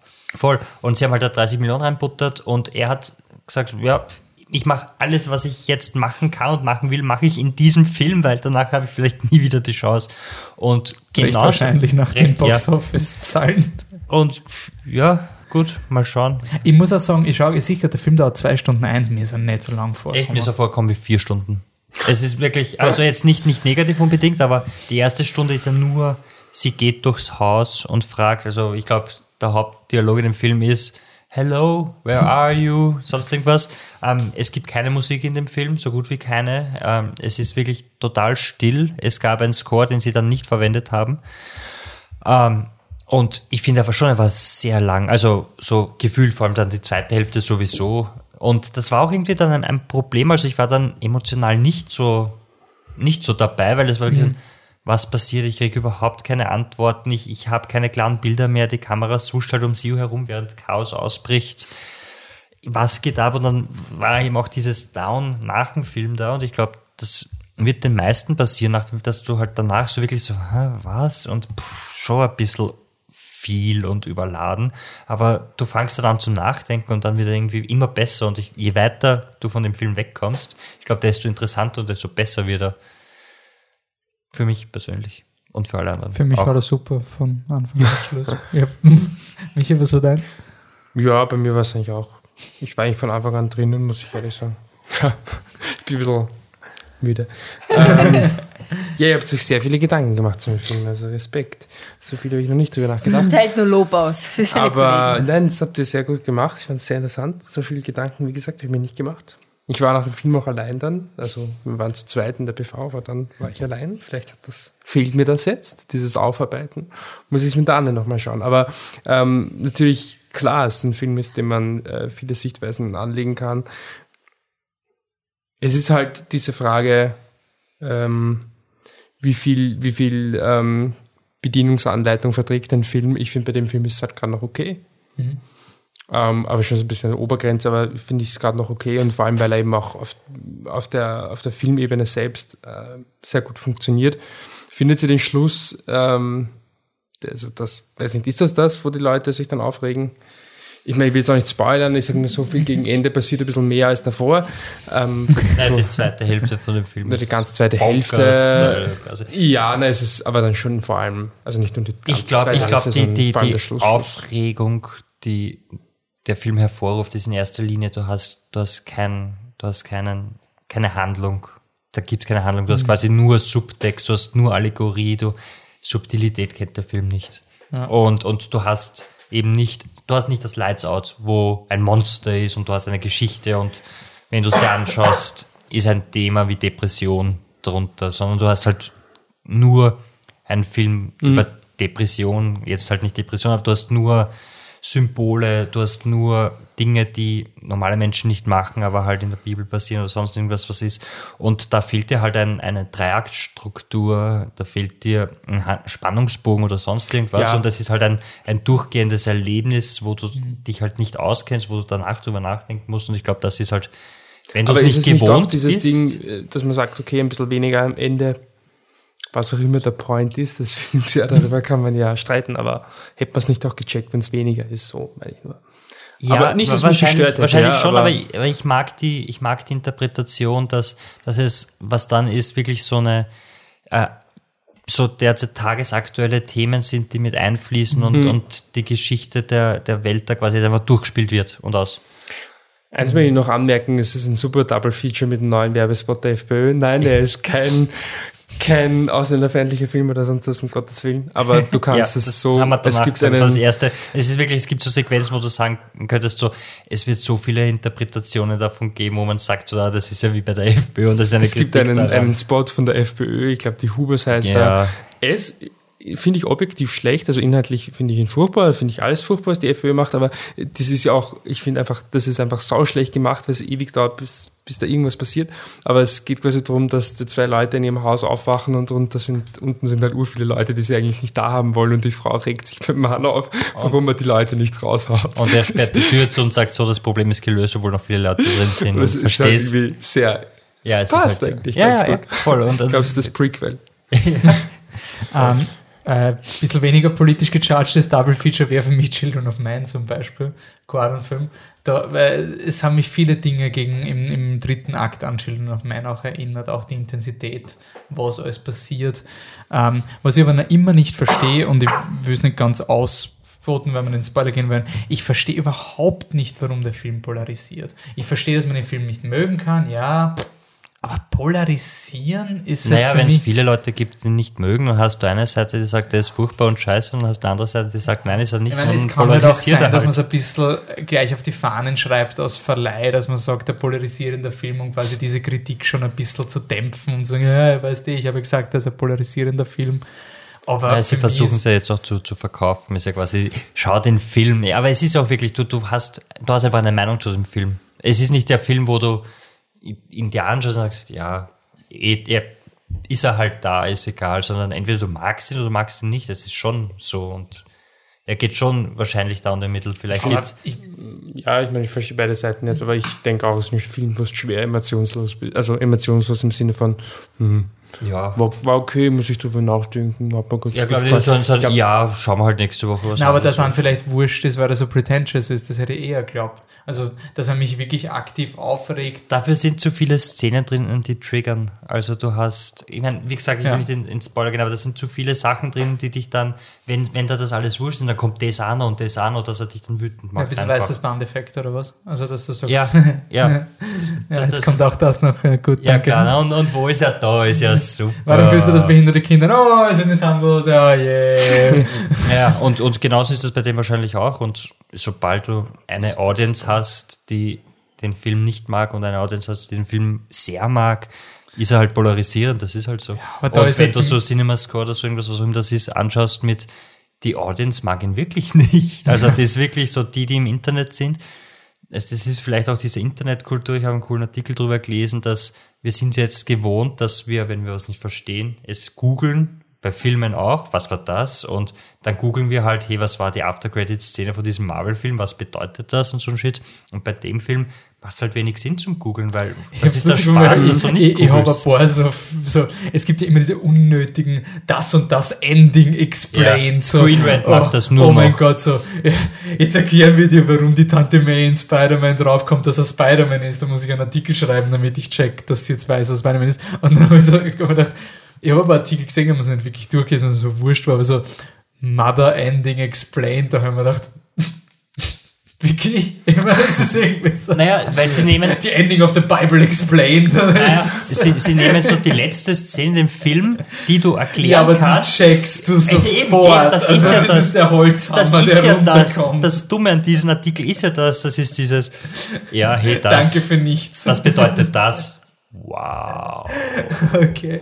Ähm, gut, unser Rating, ähm, Patrick hat schon gesagt, Dreimal sehr gut. Michi auch sehr, Sehr gut. gut. Sehr gut. Okay, passt. Gut. Ja, der Nenad hat uns in den Kommentarsections noch gleich beigepflichtet und hat auch, ähm, er hat gelesen bei Portalen von Usern, dass sie fasziniert sind, aber nicht so recht ausdrücken können, warum. Noch ein paar Tage später die Gedanken sortieren und interpretieren, dann wird man sich schon ausdrücken können. Und ihm geht es da sehr ähnlich und er hat gemeint, er liebt es, ähm, dass ich liebe Filme, mit denen ich mich noch Tage nach der Sichtung auseinandersetzen kann, Filme, wo ich mich der Regisseur wie eine Marionette steuert und ich nicht herausfinden kann, wie und warum. Ich liebe. Solche Erlebnisse sind keinesfalls selbstverständlich und alleine schon deshalb ist er ein heißer Kandidat, um The Handmaid die diesjährige Krone zu stibitzen. Anmerkung: Handmaiden ist ein bisheriger Film des Jahres. Ja. Den findet das super. Und ähm, ich finde halt auch diese, dieses, dieses Erlebnis nach einem Film nachdenken zu müssen, habe ich auch schon länger nicht mehr gehabt und es war richtig cool. Es ist ja, so sind ja wir eigentlich auch zum, zu Filmen kommen, oder? Es war damals in Neustadt, wir waren Neustadt, Alter. Neustadt, Alter. wir waren im Kino und nach dem Kino ist man dann halt immer weitergefahren zum Mackie, zum Unähnlichkeits-Mackie, weil da hat man das Cola noch selber runterlassen können und dann sind wir gesessen und haben über die Filme geredet und, und das ist halt schon was Schönes, irgendwie. Moi, süß, ihr Ja, seid süß. So bin ich nicht zu Filmen gekommen. Ich habe mit niemandem drüber geredet. Ich war die Einzige, was die Filme geschaut hat. Viele Filme. Ja, du bist halt die härteste Sau von uns allen. Du hast es ich, alleine geschafft. Okay, ich gebe es zu, ich habe nur Filme geschaut, meistens, weil ich einen, einen Fest gefunden habe und dann aber alles davon angeschaut und so ging es immer weiter. Ich, ich weiß nicht, wovon du redest. Mir ging es nur bei Avril Lavigne so. Und dann, dann schaut man aber wirklich viel Scheißfilme, oder? Du, ich kenne so ja so, viele uh, Filme, die nicht den wichtig ich geschaut habe, war sind. Heath Ledger. Von dem habe ich geschaut, dass ich alles schaue. Wirklich, der? Ja. Fandest du scharf? Das waren zum Glück eh nicht so viele, gell? Autsch, na, nicht. Ah, Das- Er hat nicht viele Filme gemacht, oder? Das war kein, Eh, das war kein Gag, weil er Okay, tot ist. okay, Das okay, war ein, okay, sorry. Das ist ich ja, mir fallen vier Ja, nein, ich Filme hab's von eh ihm ich- wirklich so. Es war eh vor, ich habe es eh vor Dark Knight so gemacht. Ich habe ihn ja schon cool gefunden bevor. Du, ihr seid zehn Oh, Dinge, die ich an dir hasse, gell? Nein, Oh, nein, ich ja. habe ihn da schon gesehen gehabt und dann erst später, aber in Vorbereitung auf Dark Knight, habe ich dann jedem gesagt, Leute, Heath Ledger Der macht das schon. ist schon, der wird den Oscar gewinnen. Bleiben wir bei harten Säulen wie Müttern. nein, ich weiß nicht. Ich habe keine Überleitung zum Symposium. Egal, wir machen jetzt Wir waren bei Symposium. Mother und jetzt sind wir beim Symposium. Sag ich eine Überleitung. Ja. Weißt du, auch voll fesch ist? Meine Mama. Deine Mama Meine ist Mama. fesch. Anne. Shoutout an Michis Mama, ne? Renate, wupp, wupp. Genau. unsere Social Media Queen. Aber da mein Papa auch den Podcast hört, sage ich, meine Mama ist auch fesch, gell? Nur, nur dass du das wisst. Okay, Anne. Mütter, Symposium. Was soll ich jetzt sagen Ja, dazu? du hast schon so lange nicht mehr gesagt. Wir haben dich so Ach lange so, ignoriert, weil Jesus. wir Künstler sind und wir schaffen hier einen Podcast. Ah, ja, und ja, du ja. hast äh, nichts zu reden. Aber was, was waren die Ideen hinter Mütter? Was, was wollen wir Was waren die Idee? Warum hat man eigentlich angefangen, Kinder zu bekommen?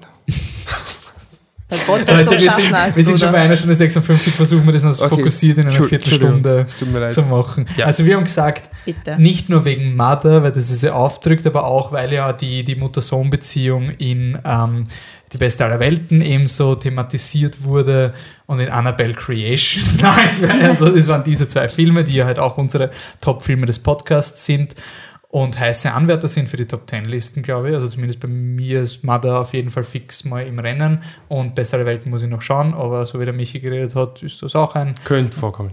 und jetzt haben wir gesagt, die Rolle der Mütter, Filme, wo es um entweder Mütter geht oder das Thema Mutterschaft. Danke, Michi, für den Einwurf. Dann Patrick, bring den Film an, bevor ihr dir irgendjemand zuvorkommt. Ja, also ein Film, der sich sehr mit dem Thema auseinandersetzt, auf eine unglaublich ungute Art und Weise ist We Need to Talk About Kevin.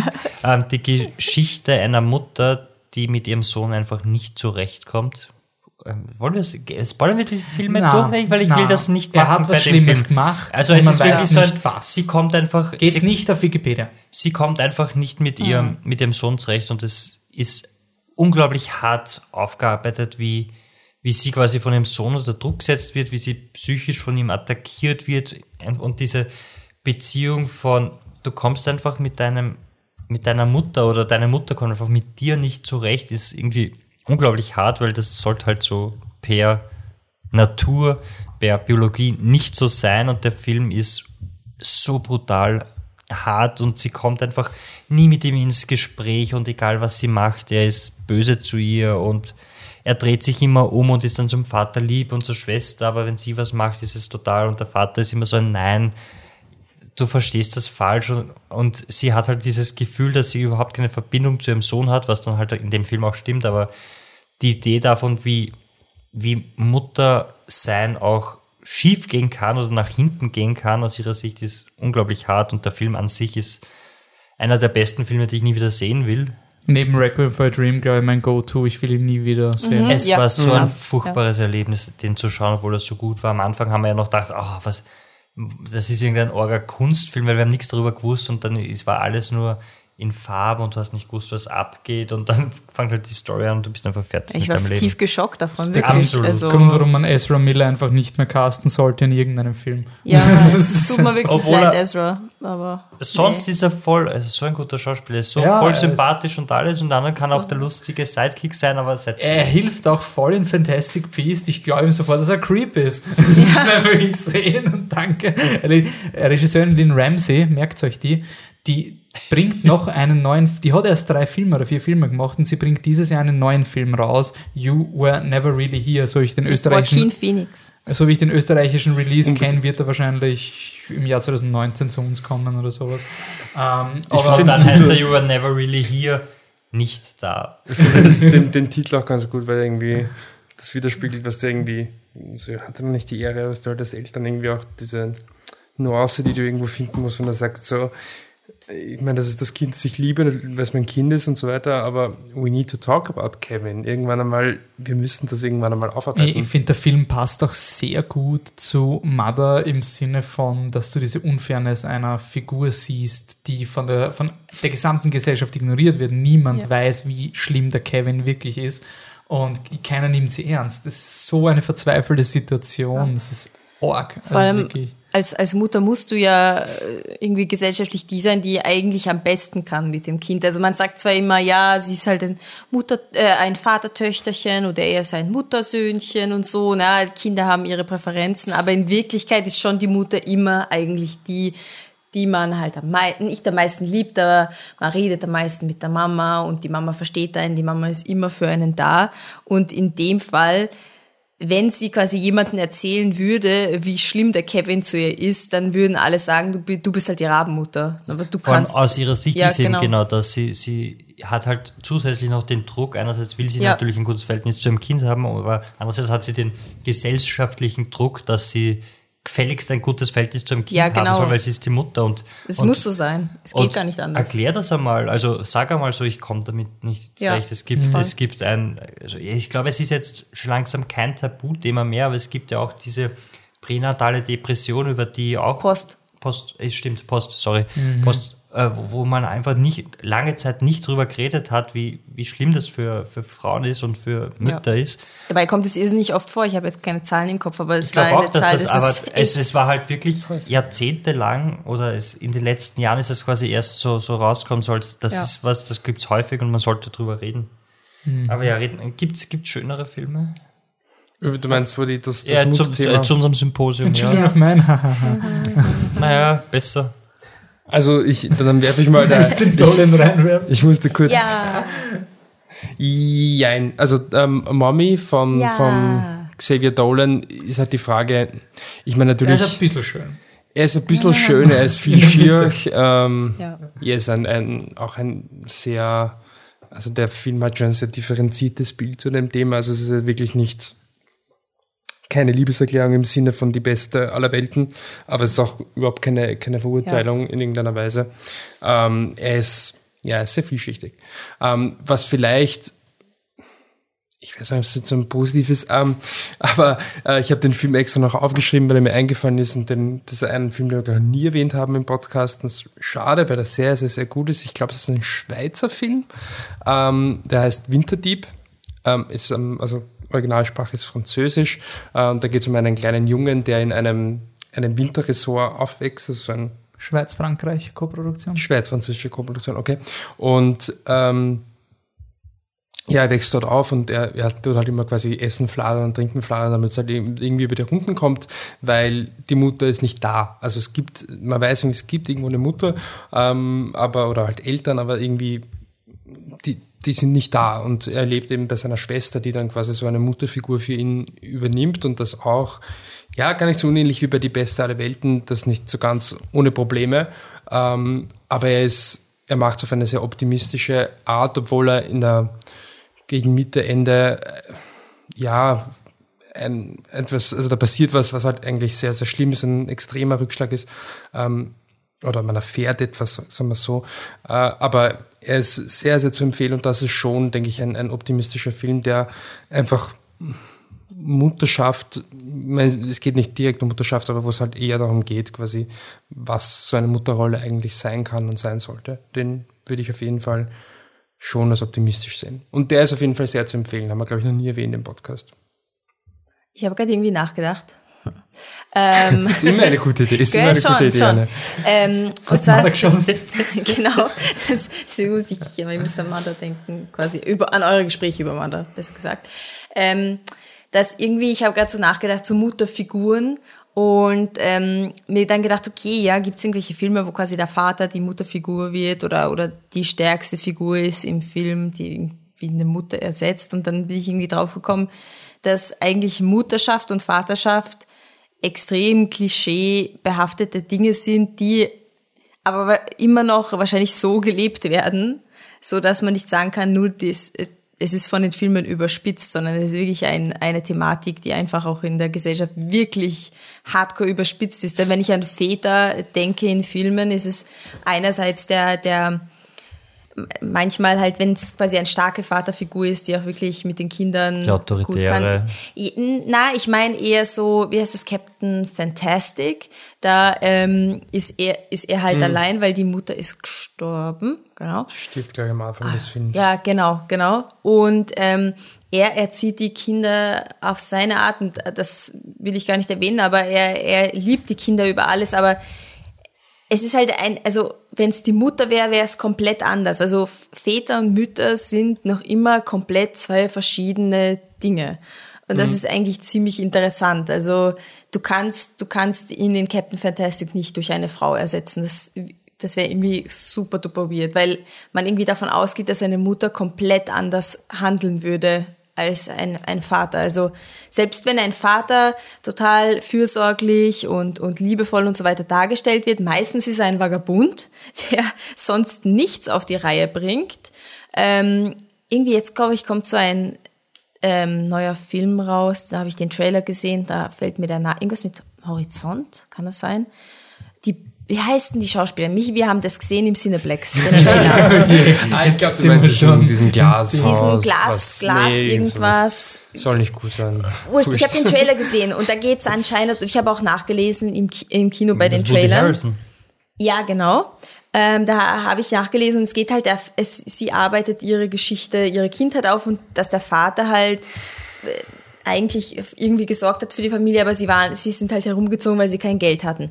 Und das ist halt so ein, für mich so ein typischer fürsorglicher Vater. Ein fürsorglicher Vater, der kann aber nur auf der, nur fürsorglich sein, der kann nicht gleichzeitig auch richtig gut im Beruf sein oder auch was bieten für die Familie. Es geht irgendwie immer nur eins von beiden. Also entweder du bist halt voll der Vagabond und dann halt total liebevoll, weil du außerhalb Schon, ja. der Männlichkeitsklischees dich bewegst, weil als Vagabond bist du kein starker Mann, der, der halt als Macho und so weiter Alpha-Tier reinpasst. Also du kannst nur dann irgendwie liebevoll und fürsorglich und sozial sein, wenn du außerhalb dich dieser Welt bewegst. Entweder und du bist ein Scheißpapa oder du bist Robin Williams. so irgendwie. Gen genau, ich meine, ihr könnt bitte twittert und schreibt uns, ob euch ein Film einfällt, wo das das Gegenteil ist oder wo beides zusammenkommt, also quasi die Macho-Welt und die Liebe-Welt äh, irgendwie aufeinandertreffen. Aber jetzt, wo ich so drüber nachdenke, also mir wird wirklich nichts einfallen, wo das zusammentrifft. Also ja, Was geht hier um Mütter? Ich hätte einen Film, Ja. den ich dafür hasse, für alles, was er Leuten einimpft anhand von Muttersein und alleinerziehender Väter, nämlich ich einfach unverbesserlich zwei. Ich hasse diesen Film einfach wie die Pest. Ich finde, der vermittelt wirklich dieses ultra stereotypische Wehe, du bist ein alleinerziehender Vater, untersteh dich, dass du den Kindern nicht die Mutter gibst, die sie brauchen. Aber auf einer positiveren Note gibt es einen Film, der zeigt, dass eine Mutter stark sein kann, dass eine Mutter alle Schicksalsschläge überwinden kann und dass eine Mutter einer anderen Mutter mit einem riesigen Kranlader so in die Goschen hauen kann, wenn sie ihr Kind attackiert. Und das ist der beste Film aller Zeiten, den es jemals gibt, nämlich Aliens, die Rückkehr. Nur geil. Einfach nur geil. Ähm, ja, der Michi hat es auf die Liste geschrieben und ich habe mir gedacht, ja, eigentlich hätte ich selber drauf kommen können. Äh, da wird halt diese ganze Mutterschaftsthematik, finde ich, echt cool auch aufgearbeitet, ohne dass die Hauptdarstellerin jetzt zur. Die Jennifer Lawrence in Mother ist ja wirklich Mutter. Caring und also ah, auch schlechte, also die eh in die Richtung von Planet Affen. Ich habe nur die Funktion Caring und Nurturing zu sein und bei Mother wird es halt überspitzt und gezeigt, wie scheiße das auch ist. Und ich finde Aliens ist halt dieses, es wird eigentlich nie thematisiert, dass sie eine Frau ist oder dass sie sich um das Kind kümmert, weil sie eine Frau ist, aber die Mutter-Tochter-Beziehung ist nicht zu leugnen in dem Film und Mhm. eben auch noch mit der Alien-Königin, die halt auch ihre Kinder beschützt und die gegeneinander gehen. Super, super Film. Kann man nur empfehlen. Noch Vorschläge? Ein Film, der mir vielleicht anfangen wird, zu, einfallen wird zu Annes Frage, ob es quasi, man kann, glaube ich, schon ein Blue guter Valentine. Vater sein und da Justin. Blue Valentine? Mhm. Verwechsel ich den gerade? Ach so, da stimmt, er hat ein Kind. Ja, und da meinst du, es ist ein super Vater und erfolgreichen Beruf? Naja, er ist auf jeden Fall ein super Vater und erfolgreich im Beruf. Also er ist ja, erfolgreich im Leben, es passt noch nicht zusammen mit ihrem Leben. Okay. Ähm, wa- was mir noch eingefallen wäre, wäre da, ähm, da steht es vielleicht nicht so im Fokus, aber mein Leben als Zucchini ist, finde ich sowieso ein Film, nicht falsch verstehen, ich, ähm, ich glaube, es ist auch so, was die Anne so ein bisschen meinte. Ich, ich, ich liebe meine Mama, die ist super und fesch.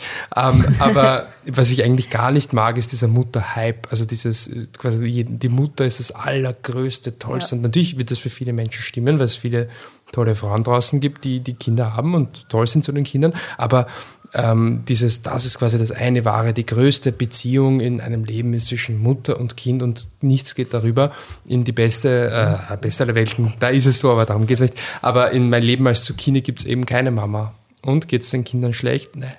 Ich meine, ja, kann man jetzt so oder so sehen, aber es ist ein sehr optimistischer Film, wo es eben keine Mutter gibt, wo eine Mutterfigur wirklich viel vorkommt und die ist dann eigentlich sehr negativ und ähm, ohne der Mutter ist die Person dann eigentlich besser dran. Nicht, dass deswegen Mut- Mütter scheiße sind, ja, nicht falsch verstehen, aber ähm, finde es halt schön, dass es ein Film ist, der ein bisschen bricht mit dieser, Mhm. mit Ja. diesem Ich habe auch noch einen Bild. gefunden. Bruce Waynes Vater. Was? Naja, der ist sehr erfolgreich und er ist ein super Vater. Ja, das Problem ist, dass die Mafia Wayne nichts macht. Aussterben. Das war eine Antwort auf Ihre Frage. Also okay. Ja, Dann müssen wir Batman wie Thomas Superman Wayne, schauen. der hat ja sogar, er er arbeitet ja im, im Hospital, im weil Krankenhaus, Batman, die Ja. Company. Ähm, ich möchte noch Cersei Lannister anführen als sehr vielschichtige Mutterfigur, die alle Phasen durchlebt und auch Dinge durchlebt, die man als Mutter nicht erleben will. Aber ja, Oft. Ja. Ähm, finde ich eine der in extrem interessanten Figuren, weil sie auch zu Beginn in Game of Thrones ja hauptsächlich über ihre Kinder definiert wird. Also es ist lange Zeit so die Liebe zu ihren Kindern. Und auch sich selber darüber definiert, genau. ja. Und ich finde, sie ist eine extrem spannende Figur. Aber Ähm, das jetzt vielleicht auch wieder klischeehaft ist, wenn sich die Mutter nur als Mutter definiert. sie tut es ja nicht nur. Das ist ja das Schöne an der Cersei. Also da ist schon mehr drin als nur Mutter. Aber ja, äh, noch was? Haben wir noch? Also wie über den Dolan Hast du jetzt eigentlich Mutterfilm gesagt? Na, Ah, habe ich Stein? nicht. Hm? Kennst du einen? Hast du? Ich, ich überlege schon die ganze Zeit, Du könntest aber Mad. Max erwähnen, weil da gibt es auch schwangere Frauen, die theoretisch Mutter sind. Oh, komm. Ja, ich liebe Mad Max, ich erwähne ihn immer gern, Naja, aber ich finde schon, dass eine mütterliche Thematik in Mad Max ist. Allein nicht die alten Frauen, die sich um die Charlize Theron dann kümmern und sie aufnehmen, die sind auch auf eine Art. sicher. Terminator 2, Sarah Connor Ja. ist die quasi Maria auf Steroiden. Ja. Irgendwie. Schon. Wenn, was wäre, wenn Jesus Mutter cool gewesen wäre? Irgendwie so. Wollen wir nochmal voll korrekt sein und sagen, dass auch Frauen, die keine Mütter sein wollen, dass das überhaupt kein Problem Ah, ja, ist ja, und dass ja, es sicher. wirklich Absolut. gesellschaftlich. das vorüber ist. Nein, überhaupt nicht, aber das, weißt du, wenn, So, wenn das wir jetzt immer so, ich meine, jetzt mit, mit dem, was irgendwie so Frau ist gleich Mutter und die, wenn sich eine Frau um eine so, andere um kümmert, Gottes ist es ja mutterhaft und so weiter. Also absolut das sollten nicht. wir, also finde ich, sagen wir halt einfach Ja. mal so Ja. groß dazu. Okay. Ähm, Naja, Gut. unterschreiben durch schon. Ich dachte nicht, dass es widerspricht. Also, dass es gut, Ich habe vorher auch einfach was über Heath Ledger gesagt und drei Leute haben mich angeschrien, also Aber es stimmt so. schon. Ich glaube, wenn, wenn Ja. man es oft zuhört, ja klar, wenn man reinhört, man weiß ja nicht. Ja. Ja. Man kann es auch mal aussprechen, statt anzudeuten. genau, und angenommen, die Leute hätten da jetzt was falsch verstanden, Patrick, wie könnten sie uns das mitteilen, um das zu. Dürfte ich noch ganz kurz was Ja. einhaken? Nur, äh, nur Ja, weil, du, weil, weil es versprochen ist und so, ähm, nur ganz kurzer Hinweis auf ein Event oder auf ein Festival. Die Ah. Anne wird für uns dafür, da, also für uns dabei berichten. Das ist kein Deutsch. Ähm, Darüber, schätze ich. Darüber, danke, das ist das Wort. Für uns darüber berichten. äh, berichten. Es geht um die, ich schätze mal, spricht es Japanuel aus, oder Würde auch Japanual, ja. aber es macht keinen Sinn. Die ist von 2. bis 5. Oktober. Sie ist im Filmcasino in Wien und es werden japanische Filme gezeigt. Es gibt auch so ein bisschen ein, ein Rahmenprogramm. Das Ganze ist noch relativ klein, soll aber in den nächsten Jahren wachsen und das Rahmenprogramm immer größer werden. Und damit das alles klappt, müsste man halt auch hingehen ne, und das ein bisschen fördern. Ähm, Schaut mal durch die Filme, ähm, finde ich klingen teilweise sehr interessant. Ja, und ich finde es, also klar, ich- das ist jetzt nicht, dass wir bezahlt werden für das oder so, ähm, aber irgendwie ist es halt Werbung und Anführungszeichen mal ganz ehrlich, ich finde es voll cool, dass es das gibt, weil japanische Filme, Vor allem jeder, abseits äh, jeder von liebt dem, japanische ja. Filme und so oft hört man, ja, asiatische Filme so toll, ja, und wie oft siehst du einen im Kino bei uns? Ja, nicht so oft. Vor allem abseits des Genres, also Genrefilme, Horror, Genau, genau. äh, brutale, Einmal ein Festival, wo asiatischer Film oder jetzt Genau. konkret japanischer Film nicht mit Genre-Film gleichgesetzt Genau. wird. Das ist nur ein kurzer Hinweis. und je mehr Aber- Filmfestivals in Österreich, desto besser. Ja, full smooth, das heißt, du kannst die japanischen Horrorfilme am Slash schauen und dann Richtig. am nächsten Tag gleich weiter zum Japanuel Genau. gehen fließend. Geht sich das aus? Ja, Ja. 1. Oktober ist Slash aus. Na bitte, Geht perfekt. gleich weiter. Cool. Passt. Wenn ihr auch am Japanuel seid. Wolfi, du bist gut. Wie könnt ihr die Anne finden? Oder? Wir sind überall erreichbar. Wir sind auf facebook.com slash flipthetruck. Wir sind auf instagram.com slash flipthetruck. Wir sind auf twitter.com slash flip unterstrich der unterstrich truck. Ich weiß gar nicht, ob das so geht, aber wir sind auf jeden Fall at flipthetruck mit Unterstrichen. Die Anne ist unsere Wiener Katze, Viennese Cat. Ich werde versuchen, dass ich zumindest während der Japanual irgendwas twitter, irgendwas. Ja, das sollte schon sein. Ähm, die Anne ist auf auch als Viennese Cat auf Instagram, gell? Mein Instagram ist Fahrt, Leute. Außer ihr wollt Brettspiele sehen, dann schaut hin. Ja, Stimmt, das ist Aber Fahrt. leider nicht das Spiel des Lebens. Nicht Spiel des Besitzen wir Lebens. leider nicht. Tja, ah, Wolfi, wer bist du? Dancing Robot, tanzender Roboter ohne G. Sehr gut. Michi? Also tanzender Roboter hat natürlich kein G drin, aber die englische Version Dancing Roboter. also nur um das klarzustellen. Ich heiße Hipster-Saurier, auch ohne G. Und auf Insta? Auf Insta, ich habe keine Ahnung. Irgendwas mit Dino Michi Dino oder so. Michi 26. Come Du on. weißt es. Am besten man immer die, die diagonale Podcast, war nicht die von letzten Jahr, sondern dem davor. Oder mich in jedem Podcast, ich glaube vier oder fünf hat's gemacht. In jedem Wolfgang ist Dancing Robot mit Unterstrichen. Jedes Mal. Aber wichtig, nicht vergessen. Nicht den Unterstrich. Ja, nur zur Aufklärung. Nicht, dass jetzt wer verwirrt ist, es gibt keinen Unterstrich. Also, Ja, das wäre zu logisch gewesen. Er hat lieber auf, auf Buchstaben verzichtet bei der Variante. ah, ich bin Existent Coffee und wir sehen uns bald. Ja, ähm, nur kleiner Teaser. Sorry, für die, dass ich die Abmoderation habe. Ja, tut mir leid, aber. Sag das vorher, verdammt. Ja, sorry. Na, aber wir haben schon vom Japan geredet und wir haben von Slash geredet. Das heißt, ihr kriegt auch natürlich einen Slash-Podcast, der sollte ungefähr um den 3. Oktober herum kommen. Es wird Dunkirk, kommt in analog raus. Da sind wir gerade am Feilen, dass wir da auch ein kleines Special machen. Halloween kommt und Blade Runner, glaube ich, kommt im Oktober. Fuck you, Goethe 3. Ja! Also eine Wuchtel nach der anderen wird da rausgeschossen. Cineplex. Was ich noch gesehen habe, was wir verschlafen haben, ist, dass genau heute, also morgen, wenn wir aufnehmen, also 21. Oktober, äh, September, kommt Book of Henry raus. Der, Einer der Frontrunner für schlechtesten Film des Den Jahres. verschlafen. Den, den will ich sehen. My Little Pony wird der Michi eine Kritik schreiben, also get ich hyped. darf ja nicht sagen, wie er ist. Geostorm kommt raus, also eine Wucht nach der anderen und Jigsaw kommt raus. Das wird eine willkommene Ausrede sein, um einen, Größte Wuchtel von allen. um einen Saw-Podcast zu machen. Und ich glaube, der Thomas und ich werden den Pod, werden Jigsaw nicht schauen und werden nur über die originalen Filme reden und das als Aufhänger nehmen. Cool. Die auch schon nicht gut Die sind. waren super. Der erste ist super.